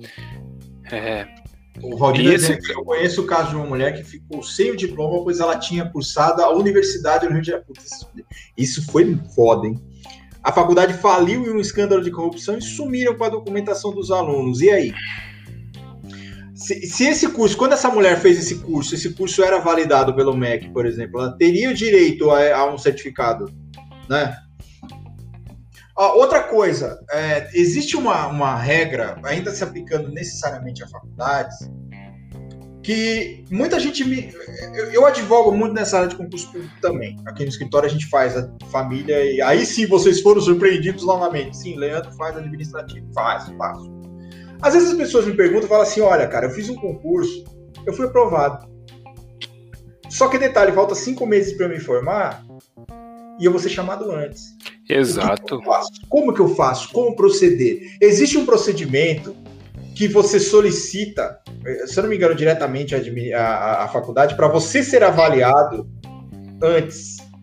E aí você obtém, você vai ser submetido a algumas provas e você antecipa a sua colação de grau, vamos dizer assim, a obtenção é verdade. do bacharel.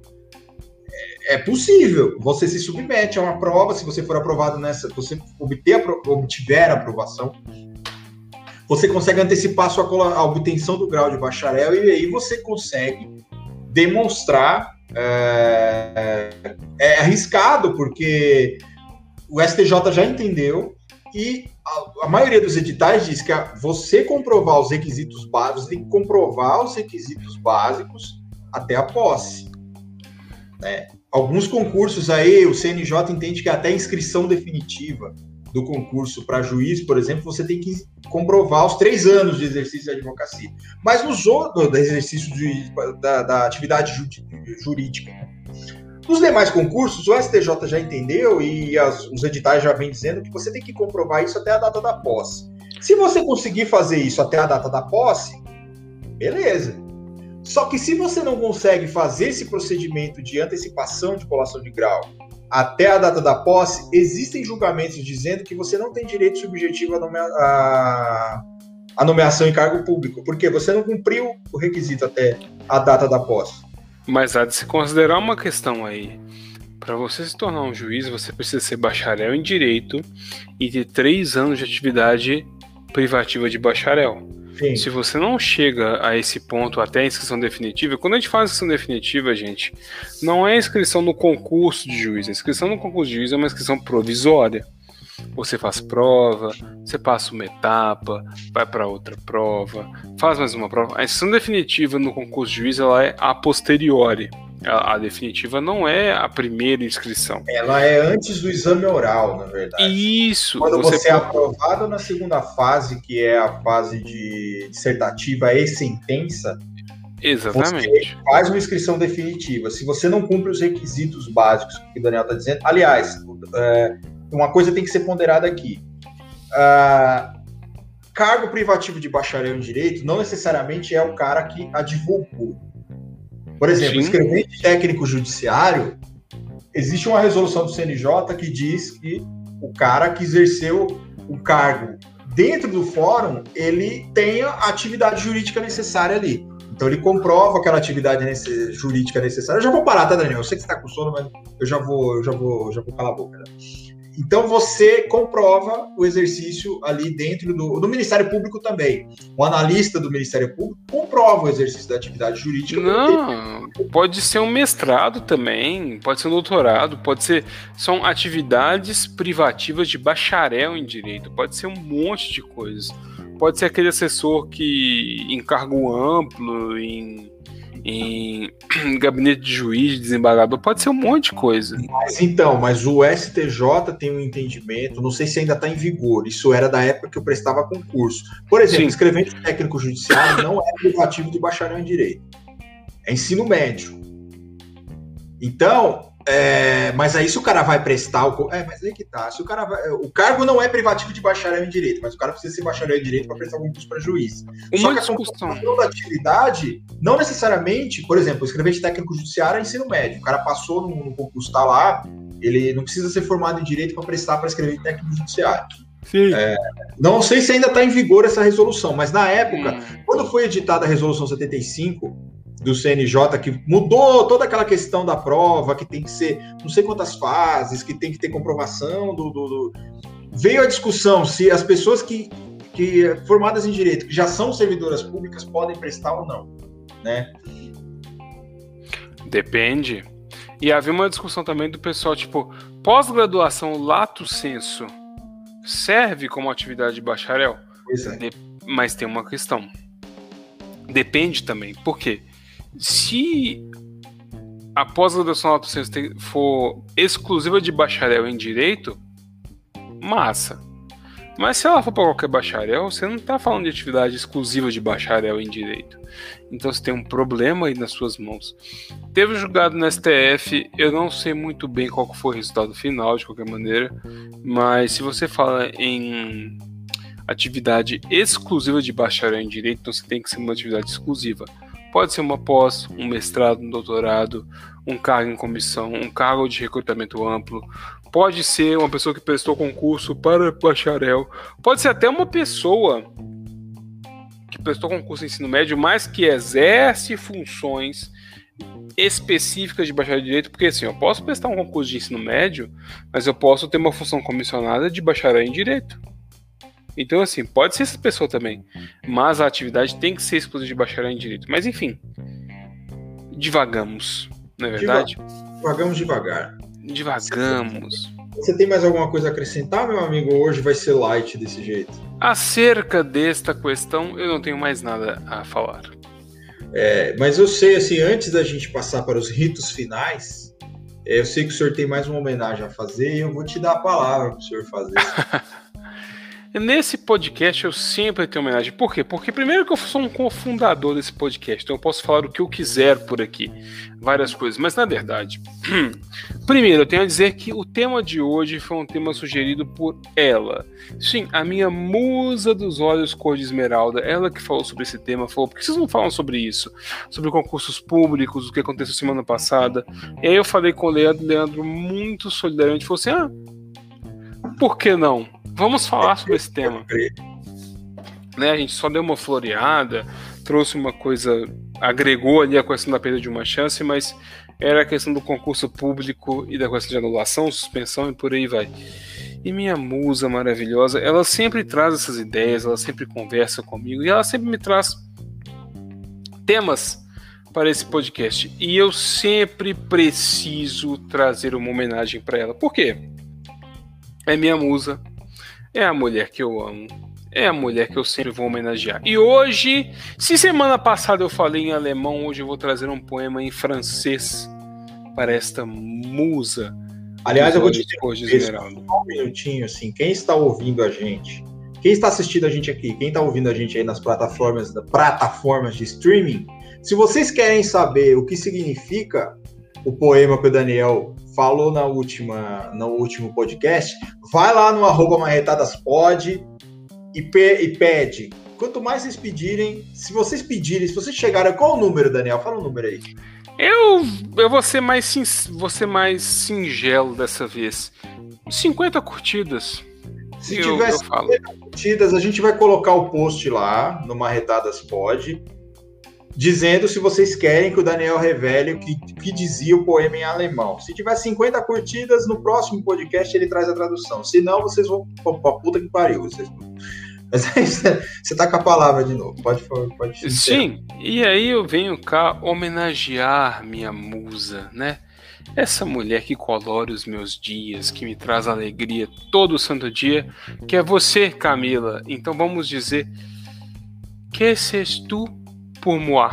Pour moi, tu es comme la brise qui souffle et calme. Pour moi, tu es comme la mer qui rafraîchit mon âme. Pour moi, tu es comme le soleil qui réchauffe ma vie. Enfin, tu es mon amour, ma femme, mon chéri. É o, é, o, próprio Charles Aznavour, né? ah, é, é, a gente tem que fazer isso. É, é, real. E aí, você vai dizer a tradução ou não? Você deixa para próxima também? Depende de vocês para traduzir. É, vocês querem também esse francês traduzido? Pra, deixem lá também os seus, seus likes. Como, como a abertura foi sua, Daniel, a, a, fechadura também vai ser. Então eu já vou aqui me despedir da galera. Deixando um grande abraço aqui a todo mundo que participou, deixou aí suas, seus comentários, suas ponderações. Vocês são sempre muito foda aí nos comentários. Hoje não tivemos nenhum, nenhum xiste, nenhuma pegadinha. Tipo, manda abraço pro meu tio com cabeludo. Hoje não, hoje mantivemos aqui a normalidade. Aliás, saímos da normalidade. Quero deixar um abraço para todo mundo. Quero deixar um abraço para você mais uma vez aí por ter compartilhado esse, esse podcast wonderful, né? Me sigam aí nas redes sociais, soltoverso, Twitter, Instagram, TikTok, não estou postando mais nada lá, mas enfim, se quiser segue também. E como a Maíra disse aqui, talvez ainda esse ano eu retome o negócio das camisetas, mas aí eu aviso para vocês aí. Se inscrevam também no Mero do Sabor, né? É, a, de, a Denise, a Denise o Daniel, o Daniel, eu e o Manuel, a gente tem uma bronca, assim, porque o Daniel, ele quer, ele vai fuder qualquer outro cidadão que participe aqui, porque ele sempre joga uma dessa. A Denise Rodrigues, minha esposa, tá dizendo aqui, é, quer um poema em mandarim. Tá, eu vou tentar, eu vou tentar, né, vou tentar. O, o Marquinhos tá dizendo, Je m'appelle Claude. Vocês peguem a referência né? E a Maíra está dizendo, perde vaga na universidade pública após fazer um ano de curso porque o ex-marido não permitiu mudança de cidade com o filho para estudar em 2003. Cabe o quê? Só minha burrice e mérito sabor além do ar. Não, não é burrice, isso aqui cabe. É, perda da chance, mas num outro âmbito aí, mas cabe sim. É, Tem que chamar a polícia pra essa porra. É, tipo isso. Também. Sente-lhe a mão. Eu vou preparar um poema em mandarim para Denise. Para quando? Jamais saberemos. Semana Mas, que é... vem. Não, no, meu mandarim não tá ainda assim tão bom, não. Eu posso tentar em outros idiomas. Posso tentar em élfico. Olha que maravilha. Já pensou, Daniel? Em Vai ser massa. Vai ser massa, hein? É... Melonimi, como diria o o velho lá, o... nem sei o nome do mago. É Denise me O velho o velho. Mas é isso aí. Quero deixar também, quero deixar um beijo para minha esposa, dizendo que já já estou em casa. Não sou tão assim, não sou um, um cara tão de belas palavras como o Daniel. Eu sou da, da, da, baguncinha, como diria Carlos. Mas eu amo minha esposa, não é segredo para ninguém. E ela também sabe disso. E é isso aí, ó. Já já eu tô em casa. É nós. Daniel, obrigado aí mais uma vez pela, pela, pela, pela parceria, pela amizade. E o Gilmar tá falando aqui, para isso serve Silmarillion, exatamente. Vou, vou me inspirar lá. Tá contigo aí para encerrar, meu amigo. É sempre um prazer ter vocês aqui assistindo uma das Podcast, um episódio tão leve como esse, tão gostoso como sempre. É muito bom estar aqui. Temos promessas de coisas boas para um próximo episódio. Sim. Estamos em profunda negociação com pessoas que podem aparecer aqui. Eu diria que ele já aceitou, mas vamos ver o que vem por aí. Vamos, vamos aguardar. Não dá para dizer nada agora. E, é. Então, eu tenho a agradecer muito a ti, Leandro, por me dar espaço por falar coisas. Eu posso falar coisas nesse podcast, Pode. várias coisas, várias questões eu posso trazer aqui. Eu tenho sempre a agradecer a todos que nos acompanham, agradecer a minha musa maravilhosa, porque ela sempre me incentiva, me dá ideias, é, faz os meus dias mais coloridos, mais gostosos, maravilhosos, e dizer que esse lugar é de todos vocês Tragam questões, tragam as perguntas, tragam tudo o que vocês querem, que a gente vai tentar responder com aquele, tique, aquele, aquele, aquele gostinho de coisa boa. Porque podem ser coisas complicadas, mas a gente vai tentar desbaratar para vocês. E é isso aí. Esse é o fim de mais uma live de Marretadas Podcast no canal Mero de Sabor no YouTube. E olha, aguardem tem novidade chegando aí. Novidade é. boa, novidade gostosa, novidade formosa. Tá chegando. Então, aguardem que tá vindo aí, viu? Uma é ótima noite para nossos maravilhosos companheiros de live, ó. Um beijo para vocês e até semana que vem. Beijo para vocês, seus pouca prática. Até semana que vem. Falou, ah, Gilmar. Quando nós vamos falar de Harry Potter? Nunca, porque nós temos mais de 40 Semana anos. que vem! Falou, beijo pra vocês. Um abração. Até.